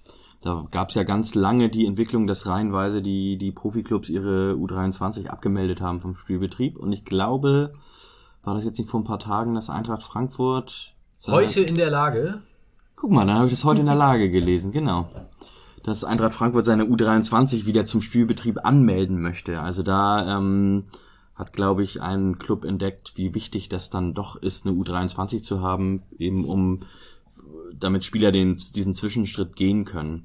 Da spielt, glaube ich, auch ein bisschen mit rein, dass ja jetzt auch reglementiert wird, wie viele Spieler verliehen werden dürfen.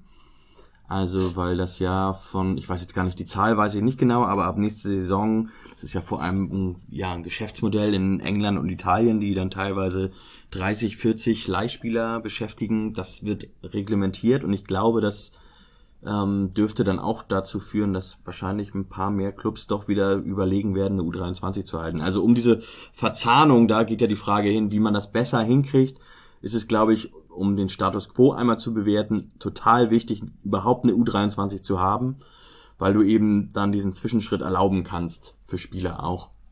Und die sollte natürlich, das ist ja auch gar nicht so sicher momentan, ähm, auch höchstmöglich spielen. Höchstmöglich heißt in dem Fall Regionalliga, weil da ja immer eine Liga Platz sein muss zwischen ab nächster Saison. nee, musst du nicht. dritte Also, Liga und zweite Liga ginge doch. ja, ge- ginge theoretisch. Ach, guck mal, ich dachte immer, da muss eine Liga Platz sein zwischen. Im Bereich der DFL muss dem so sein und im Bereich des DFBs muss dem so sein. Das heißt, wenn wir in die dritte Liga absteigen, dann dürfen sie nicht mehr in der Regionalliga spielen. Aber weil wir ja in der DFL spielen und die U23 im DFB, dürfte sie sogar in die dritte Liga aufsteigen. Schau an. Tut sie aber auch dieses Jahr wieder nicht. Ähm, Deppen. und das ist vielleicht, das ist vielleicht der eine Punkt noch, den man anschließen kann.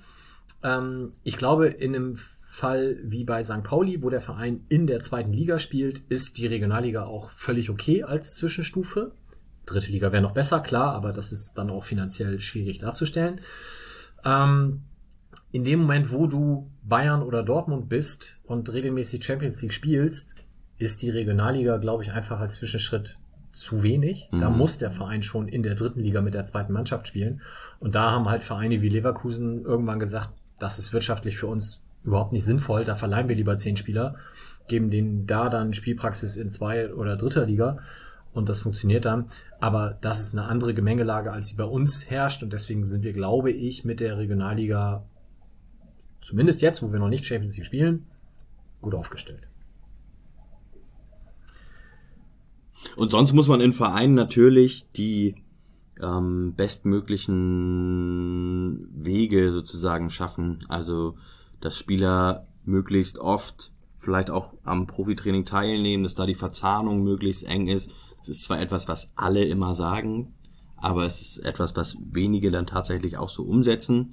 Ich weiß jetzt gar nicht, wie man das bei, bei St. Pauli bewerten kann. Da sind ja momentan sind ja, was ähm, U19 oder U23 Spieler angeht, sind äh, Niklas Jessen und Franz Roggo.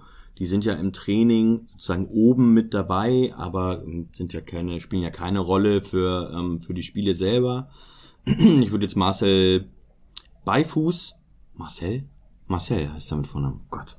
Ähm, den würde ich tatsächlich eher zum Profikader zählen, auch wenn er am, am, am häufigsten ja in der U23 spielt. Vielleicht ja jetzt dieses Wochenende nicht, was dann kommt. Ähm, der, der wurde ja jetzt auch gegen Regensburg eingewechselt. Also da diese Verzahnung, diesen Übergang so, so leicht wie möglich zu machen, das wäre natürlich gut.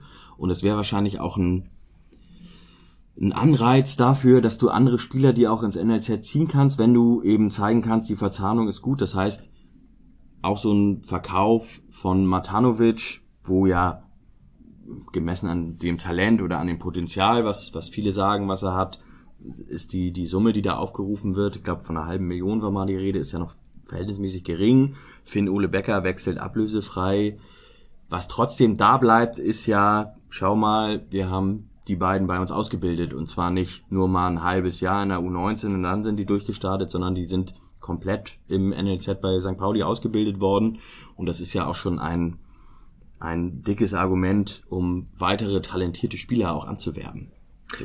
Und, und das wird natürlich jetzt, ich, wer die Pressekonferenz gesehen hat, da hat Igor Matanovic das ja auch gesagt, so als kleiner Junge, und da hat er schon am Bromaskram trainieren dürfen, da hat er mit großen Augen auf die Spieler der U19 geschaut, ähm, und das war für ihn ein Highlight. Jetzt die Spieler, die demnächst im NLZ sind, also demnächst heißt ja 2026 wahrscheinlich, äh, wenn das denn dann an der Kollaustraße ist, die haben dann natürlich den Blick dann auch schon mal auf die Profispieler und das ist, glaube ich, ein großer Schritt nach vorne für den Verein, äh, was auch dann den Punkt Identifikation anbelangt. Ist halt auch geil, wenn du die Europapokalhelden dann auf dem Nachbarplatz hast. Absolut. That's the spirit. Nächste Frage von Paulinho. Haben zwei Jahre Pandemie euer Verhältnis zum FC St. Pauli und zum Fußball verändert? Debbie. Ja, also man muss sagen, in diesen zwei Jahren war es komplett anders als vorher und ähm, das schon auf jeden Fall. Also ich äh, würde diese Pandemie nie da gewesen sein, hätte ich mir wahrscheinlich sehr, sehr selten, außer mal auswärts, ein Spiel wirklich angeschaut und ähm, mal so richtig einfach nur geguckt, was da auf dem Spielfeld passiert, so wie Tim das macht. und ähm, für mich ist halt äh, ist der Support ganz, ganz doll wichtig und äh, macht halt den Großteil meines Fußballlebens aus. Und einfach auch so ein, so ein Heimspiel ist halt für mich total durchgetaktet, indem ich vorher Aufkleber verkaufe und meistens danach im Jolly arbeite. Also äh, ein, ein Leben, das man halt immer so weitergeführt hat, immer gleich, ist jetzt komplett seit zwei Jahren anders ähm, und nicht schöner. Aber so hatte man halt mal die Chance, auch wirklich sich anders mit dem Verein und einfach mit diesem Fußball an sich zu beschäftigen und zu gucken, wer da so spielt und so. Und ähm, ja, aber dieses Drumherum und dieses ganze äh, ja, Stimmung, Choreo, äh, was der Gegner, was die Fans machen, was die gegnerischen Fans machen, sowas fehlt alles komplett. Und ähm, ja, aber mein ich hoffe einfach, dass es jetzt bald wieder so ist und dann hat sich da nicht nichts großartig verändert. Aber deswegen bin ich halt auch nicht immer ins Stadion gegangen, als nur ein paar Leute rein durften, weil es für mich halt nicht das gleiche ist und ich nicht will, dass sich das großartig verändert. Gehst du gegen Hannover hin? Ja, das ist das, das, das hat mich wahnsinnig gemacht. ähm, genauso schon wie gegen Dortmund, da habe ich halt auch das erste Mal überlegt, reinzugehen, habe aber kein Ticket bekommen. Ähm, weil ich da halt auch wirklich gedacht habe, ach Mann, das ist irgendwie gerade so schlimm, dass ein paar rein können und irgendwie hat man ja doch das Gefühl, man, man unterstützt die Mannschaft nicht und man ist irgendwie doch nicht dabei und irgendwie will man jetzt doch irgendwie schon noch mal wieder rein, wo man ja äh, 2021 ja dann doch mal wieder drin war. Jetzt find, fällt es mir wesentlich schwieriger als 2020. Ähm, und gegen Hannover war es so, dass ich da jetzt Sonntag hätte arbeiten müssen und ähm, auch ein guten Sonntagszuschlag gekriegt hätte und mir ich dann gesagt habe, ach scheiß drauf, ist ja eh noch nicht wieder äh, wie, wie sonst, dann gehe ich halt nicht rein. Aber das hat mich total fertig gemacht, als ich dann gehört habe, wer alles dann doch reingeht und äh, nee, also irgendwie konnte ich es dann doch nicht und habe mir jetzt doch ein Ticket geholt und auf diese Schicht, auf diese Schicht ähm, verzichtet und ähm, ja, irgendwie juckt es auch in den Fingern und irgendwie hat man das Gefühl, es wird bald wieder hoffentlich so wie früher oder ähnlich und ähm, ja, man möchte irgendwie jetzt doch nicht alles verpassen, so die ersten, die ersten Anfänge. Sebastian, wenn die Spiele wieder ausverkauft sein dürfen, ist dann wieder alles wie früher? Zumindest in deinem Verhältnis zum FC St. Pauli und zum Fußball? Frag mich das dann nochmal. okay. Ja, weißt du, wir werden hier gefragt. Gib dir doch mal Mühe. Ah, ich ich hole, hole weiter aus. Ähm, nee, ernsthaft keine Ahnung. Was ich feststelle ist, der FC St. Pauli war für mich zumindest ein sehr dominanter Taktgeber, was meine Freizeitplanung und Gestaltung anging. Sprich, die Wochenenden waren Spieltage, Heimspiele immer, Auswärtsspiele oft drumherum sehr viele, ich nenne sie jetzt mal Veranstaltungen im Vereinskontext, von einem Weinfest gegen Faschismus über ähm, Millantor Gallery bis hin zu was auch immer sonst noch so diesen Verein so ausmacht. All das hat jetzt, naja, ich sag mal, bummelig ein Jahr definitiv fast gar nicht stattgefunden und wird jetzt so langsam wieder. Ich merke bei mir selber, dass meine, nennen wir sie Freizeitplanungsstrategien gerade sehr Fußball entkoppelt sind, weil ich nicht vier Wochen im Voraus Wochenenden frei halten wollte für, wenn jetzt zufällig doch ja. mal Leute ins Stadion dürfen, möchte ich aber zum Spiel mhm. gehen. Das ist das Problem. Was dazu führt, dass ich halt bei dieser kurzfristigen Bekanntgabe von übrigens gegen Hannover dürft ihr wieder ins Stadion dann eben schon was vorhabe oder so. Das wird sicherlich wieder anders werden, wenn Fußball wieder eine gewisse Regelmäßigkeit hat, also Stadionfußball und nicht Fernsehfußball. Aber ich werde dann zwei Jahre oder so älter sein. Ich werde die zwei Jahre erlebt und gelebt haben und ich kann überhaupt nicht sagen, ob ich dann wieder mit der gleichen Intensität und Frequenz Fußballspiele im Stadion besuche. Damit meine ich dann vor allem auch Auswärtsfahrten. Keine Ahnung. Gucken wir mal. Aber das muss ich, glaube ich, in, in relevanten Teilen auch einfach erstmal wieder finden und einen, einen Rhythmus finden. Mal schauen. Meine Liebe, Zuneigung, wie auch immer zu dem Verein hat sich da nicht verändert, aber wie das mit Leben gefüllt wird, sehen wir nächste Saison. Ja, aber ich finde, man weiß das jetzt auch ein bisschen mehr zu schätzen. Also ich habe dann ja, wie gesagt, das immer schon fast wie so ein Heimspiel war, wie so ein Arbeitstag fast und durchgetaktet und ähm, irgendwie immer ähnlich. Und jetzt, äh, dann ist man auch immer seltener auswärts gefahren irgendwie. Und jetzt habe ich echt das Gefühl so, okay, also wenn es dann wieder losgeht, dann plane ich jetzt schon wieder die erste Auswärtsspiele und will das wirklich äh, wieder richtig doll genießen, weil jetzt hat man mal gesehen, dass es überhaupt nicht selbstverständlich ist. Sommerzug also, nach Gelsenkirchen, alle mit FFP2-Maske. und Tätowiermaschine. Und Strohhalm in der Maske. ja. Da äh, muss man ja ehrlich sagen, also Pan also aus Gründen des Infektionsschutzes ist so ein Sonderzug, darf das aller, allerletzte sein, was wieder erlaubt ist. Muss man ne? einfach so sagen. Dach abflexen, dann haben wir Frischluft. Ja. Die triefenden Wände, ja. Kle- Kleben die Masken dann auch? Nein, lassen wir das.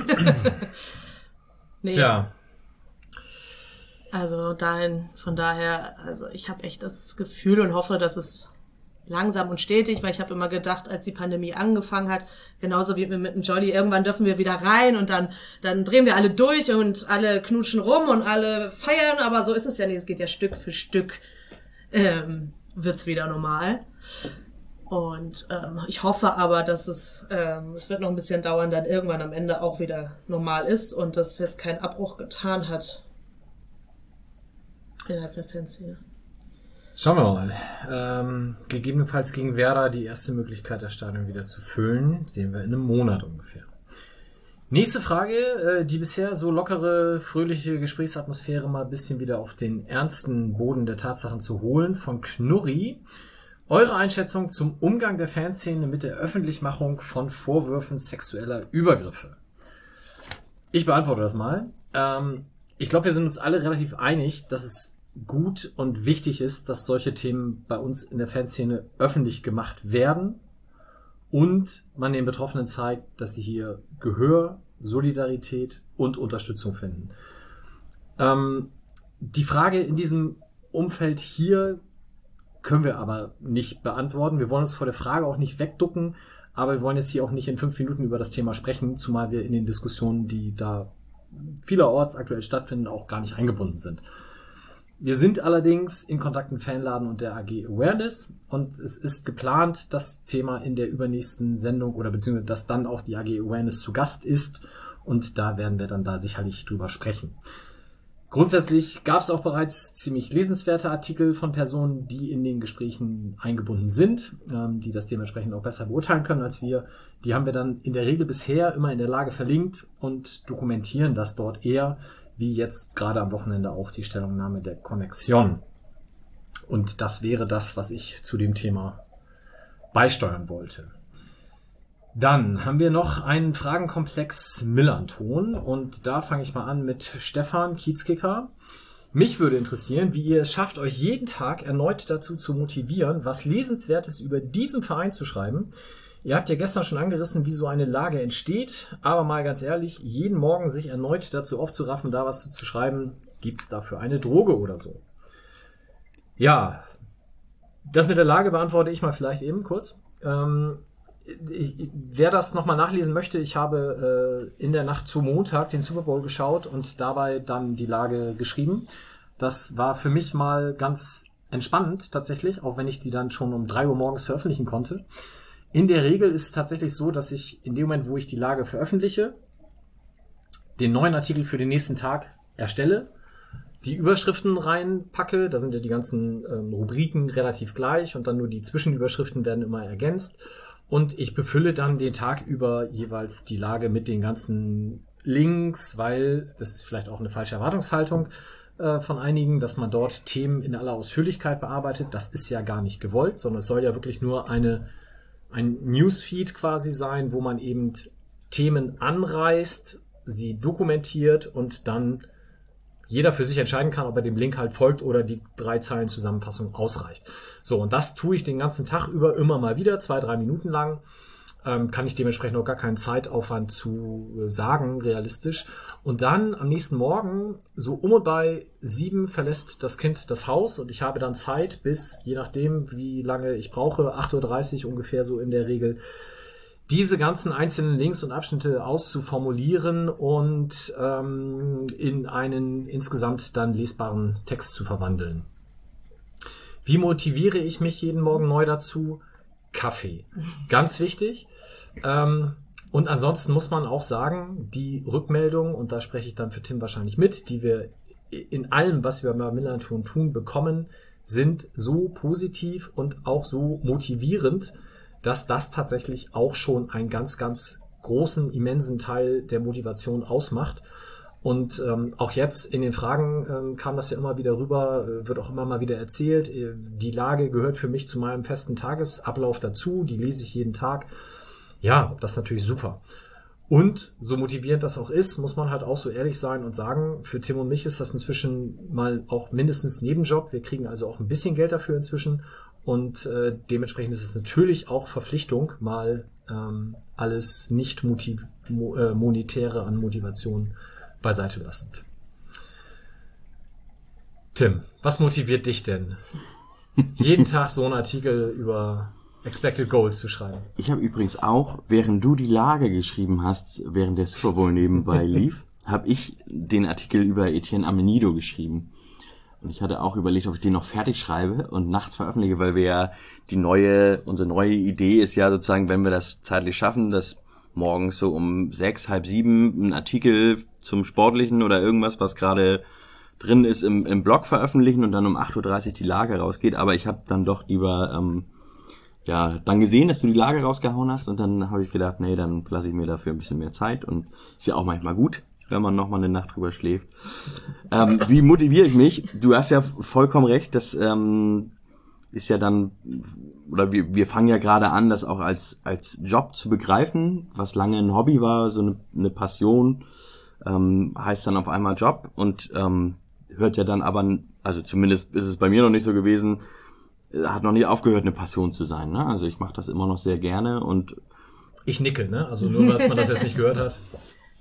Und ähm, ich hoffe, das ändert sich nicht. Bisher habe ich keine Anzeichen dafür, dass sich da irgendwas ändert, sondern habe eher den Impuls, immer noch mehr und noch mehr zu machen. Und ähm, ja, freue mich jeden Tag, da ähm, mich an irgendwelche Artikel zu setzen, irgendwelchen Fragen nachzugehen. Jetzt ist gerade so ein großes Thema für mich, es ist so diese die defensive Schwäche, da überlege ich natürlich, was, was sind da so die Themen, was kann man da so angehen, dann zum Training zu fahren und sich da irgendwie was anzuschauen und dann den kleinen Bericht von der Kollerstraße zu schreiben und mich darüber freuen, dass äh, die Sonne heute geschienen hat. Das, äh, da freue ich mich auch drüber, dass äh, das dann morgen zu schreiben. Also das auch in dem Wissen. Ich komme dann, ich bringe dann Kinder in Schule und Kita und fahre dann, ähm, fahr dann los, setze mich an den Tisch, an den Schreibtisch und dann darf ich also es ist, ich betrachte das als sehr großes Privileg, darf ich darüber schreiben, wie es heute an der Kollerstraße war und was da trainiert wurde und so.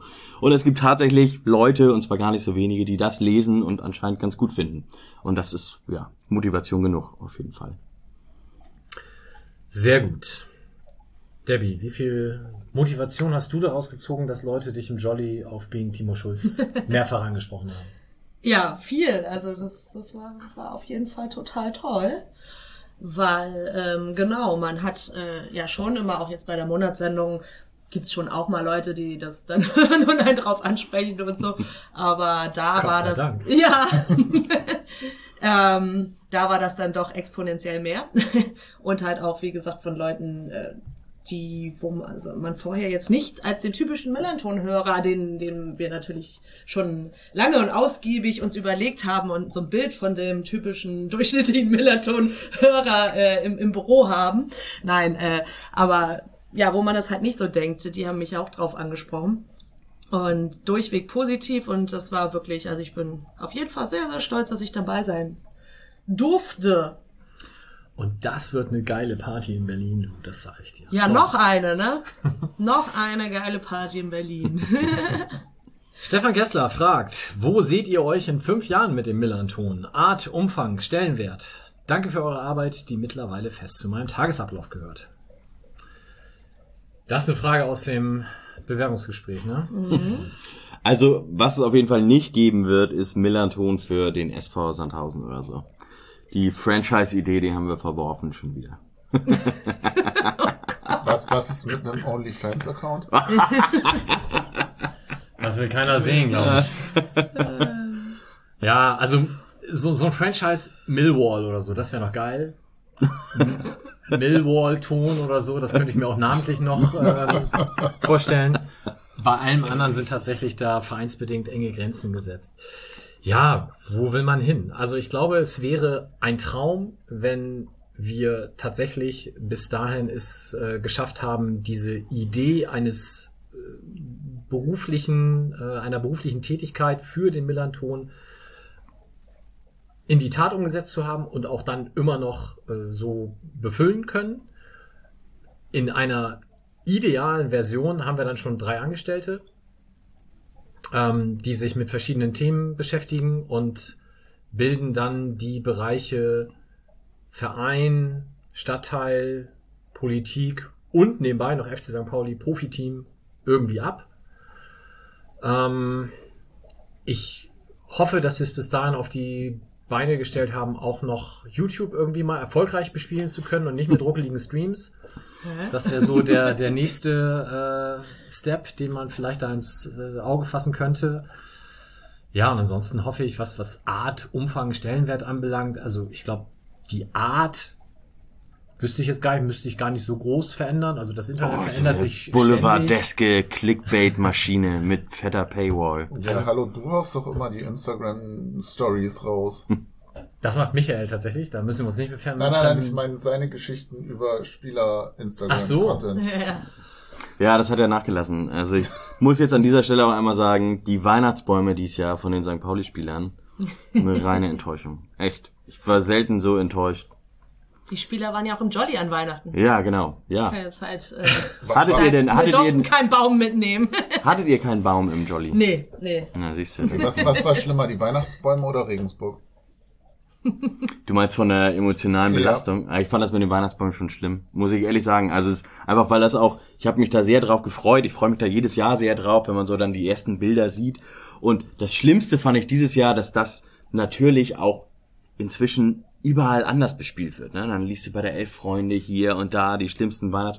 Und was man da zu sehen bekommt, man, pures Gold, Julian Draxler, irgendwie völlig schrottig, ohne Ende. Und ich habe gedacht, warum zur Hölle kann das nicht James Lawrence sein oder so, ne? Weil ich dachte, Mann, das wäre, da ist so viel drin in dem Foto, da kann man, nur darüber kann man Fünfteiler machen. Aber nein, ähm, es war wirklich, wirklich sehr enttäuschend. Und nicht mal Rodrigo Salazar irgendwie mit so einem popeligen weißen Baum hatte er letztes Jahr, ja, vorletztes Jahr dann. Und Er ist- stattdessen steht James Lawrence im Millantor und zeigt seiner Oma das geile Stadion. Ja, ey, was für ein, was für ein guter Typ, ne? So, was, so ein Scheiß. Also wirklich, ich will da nur so ein popeliges Weihnachtsbaumbild haben. Aus dem Badezimmer. Ja, genau. Ja, aber nochmal, Art, Umfang, Stellenwert. Stellenwert, ich glaube, wenn wir äh, das, was wir momentan am Stellenwert, ich sage jetzt mal in der aktiven Fanszene haben und die Wertschätzung, die uns dort entgegenschlägt, wenn das so bleibt, sind wir schon ganz zufrieden. Und wenn wir noch die ein oder andere zusätzliche Person davon überzeugen können, nicht mehr Mopo Plus und Bild Plus zu lesen, sondern lieber was mit Inhalt, dann freuen wir uns auch sehr. Und ich möchte wieder Pokal auslosen. Also doch mehr Boulevard. Super. Weißt du, wir machen das, ähm, also Viertelfinale war ja jetzt gut, Ja. ähm, auch wenn wir ähm, nur zu, nur zwei von vier Spielen richtig hatten, das war, war ich ja schon, äh, Ja, also fand ich ja schon okay. Ja, schon Ähm, Halbfinale machen wir natürlich auch, aber weißt du, was das für eine Veranstaltung wird, wenn wir die erste Runde auslosen? Wie geil wird das denn? Das, das dann im Kontext des Sommerfestes, oder? genau. Na, Ich freue mich jetzt schon darauf, dass man dann, da würde ich sogar versuchen, mal wen zu kontaktieren, also so Vereinsoffizielle. Ich bin dabei. Das könnte gut werden. Also, oder, oder ganz schlimm, aber Oder beides. mit Sicherheit beides. Lieber Toni Polstinho, Sie als Vertreter des SV Schwarzbach Auerbüschel, was sagen Sie zum Los TSG Hoffenheim? ja, das klingt gut. Ja. Machen wir. Ähm, Matze fragt. Ihr, äh, ich finde, ihr bekommt den Spagat zwischen einer journalistischen Haltung und dem auch Fan sein super hin. Zufall oder habt ihr Formate wie das der Supervision, um die Balance zu finden und auch nicht zu verlieren? Tim, wer von uns beiden hat vorhin Das Wort, Supervision gegoogelt? also ich auf jeden Fall. Also so ein Format haben wir nicht.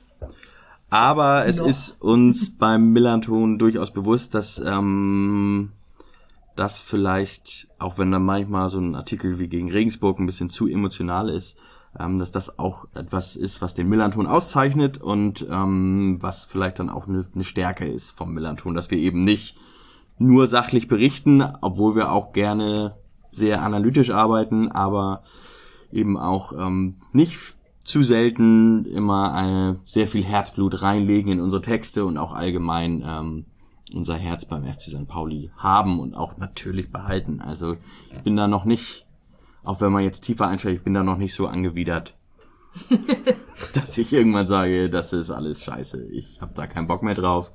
Ähm, ich glaube, das äh, ist gut, dass, äh, dass äh, da jemand äh, der Meinung ist, dass wir diese Balance hinkriegen. Ähm, aber das machen wir bisher nicht bewusst, sondern das passiert einfach sozusagen. Go with the flow. Ja, ja, ich würde da glaube ich sogar ein bisschen widersprechen. Also ich glaube, wir machen schon vieles bewusst und wir haben ja auch bewusst zum Beispiel Themen, die wir nicht darstellen. Also zum Beispiel werdet ihr bei uns, da haben wir uns gerade neulich wieder sehr herzhaft drüber unterhalten äh, oder sehr, sehr emotional drüber unterhalten. Ja, stimmt. Wie gehen wir mit Gerüchten um, um Spielertransfers? Weil es natürlich inzwischen auch so ist, dass auch uns Gerüchte um Spielertransfers erreichen. Genau. Und wir sind bisher sehr gut damit gefahren, diese Gerüchte einfach zu ignorieren, zumindest nach außen. Ähm, was nicht ausschließt, dass man gut vorbereitet ist und wenn das dann veröffentlicht wird, auch entsprechend den Artikel aus dem Hut zaubert. Es ist auch nicht so, wie viele denken, dass wir schon 834 Artikel vorformuliert haben mit potenziellen Neuverpflichtungen oder Abgängen.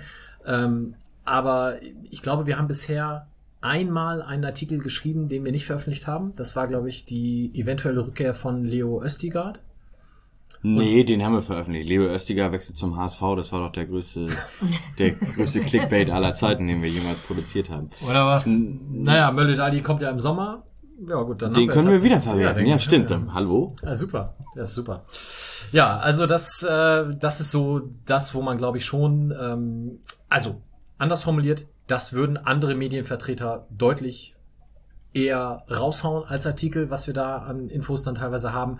Und da sagen wir halt, nee, in dem Moment würde es im Zweifel dem Verein schaden, ähm, weil dann vielleicht so ein Transfer auch mal platzt, wenn zu was zu früh rausgeplaudert wird. Und da sind wir sicherlich dann eher Fan. Ob das jetzt eine sonderlich lobenswerte journalistische Haltung ist, Gerüchte in die Welt zu setzen, weiß ich nicht, aber es gehört offensichtlich dazu.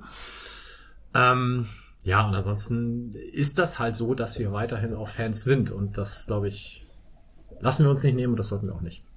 Und durch die Monatssendung ja auch, wenn wir dann immer mal wieder Themen aus der Fanszene haben und vielleicht ja auch Fans oder Institutionen oder wie auch immer einladen, dass man da solche Fan-Themen auch nochmal abdeckt. Oder interessante Inhalte über Patrick Mölzel erfahren. Genau. So. Gibt es Reaktionen aus der Medienabteilung des Vereins gegenüber, gegenüber eurem Projekt? Und wenn ja, welche? Zielgruppe, Ziele, Ausrichtung, Inhalte etc. sind ja schon unterschiedlich und doch gibt es deutliche Überschneidungen. Wie wird das von, in Anführungsstrichen, beiden Seiten verstanden, wahrgenommen und bewertet? Welche Reaktion gab es denn zu Being Timo Schulz? Ja, äh, Keine, sehr gut. ähm, aber man muss trotzdem sagen, wir haben mit der Medienabteilung, glaube ich, ein inzwischen sehr, sehr gutes äh, Zusammenkommen. Und da war es, glaube ich, auch so, dass wir ja unsere Rolle da erstmal finden mussten von dem Moment an vor knapp zwei oder vor gut zwei Jahren inzwischen, wo wir gesagt haben, so wir sind jetzt nicht mehr nur Hobby und Blog. Ähm, und natürlich auch sehen, dass dann unsere Wahrnehmung sich bei anderen, und zwar nicht nur anderen Medien, sondern eben auch beim Verein dadurch natürlich verändert.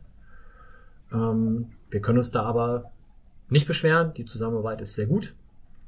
Und ja, dementsprechend ähm,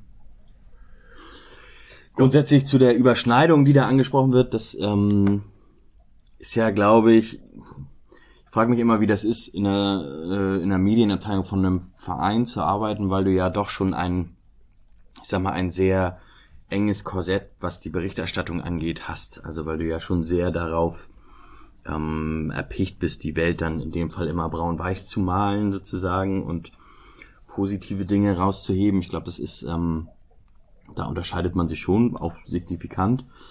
Ähm, und ja, sonst würde ich das auch alles noch unterstreichen wollen, was du gerade gesagt hast, dass das, äh, dass gerade der Wandel von einem Hobby-Blog und Podcast hin zu einem, ja jetzt inzwischen professionellen Medium, dass der nicht nur bei uns dazu führte, dass wir uns selber so ein bisschen zurechtruckeln mussten und so unseren Weg oder unser Verhalten bei verschiedenen Dingen irgendwie äh, justieren mussten und auch verändern mussten, sondern dass das natürlich auch ähm, die Wahrnehmung bei anderen erstmal sich ändern muss, kann und ähm, sich auch Stück für Stück weiter ändert. Auch nicht nur was, was dann die Medienabteilung des Vereins angeht, sondern auch andere Medien tatsächlich. Da ähm, ändert sich das auch immer noch. Bezogen auf den Melanton, wie sehr zieht die erste Liga? Lieber Regensburg, Karlsruhe, Rostock oder Dortmund, Frankfurt, Wolfsburg analysieren und Gespräche suchen etc. Wer mag das denn mal beantworten? Sebastian. Nur weil ich eingeatmet habe. ja. Du hast so laut Ist eingeatmet. okay. Ist, ist, ist okay.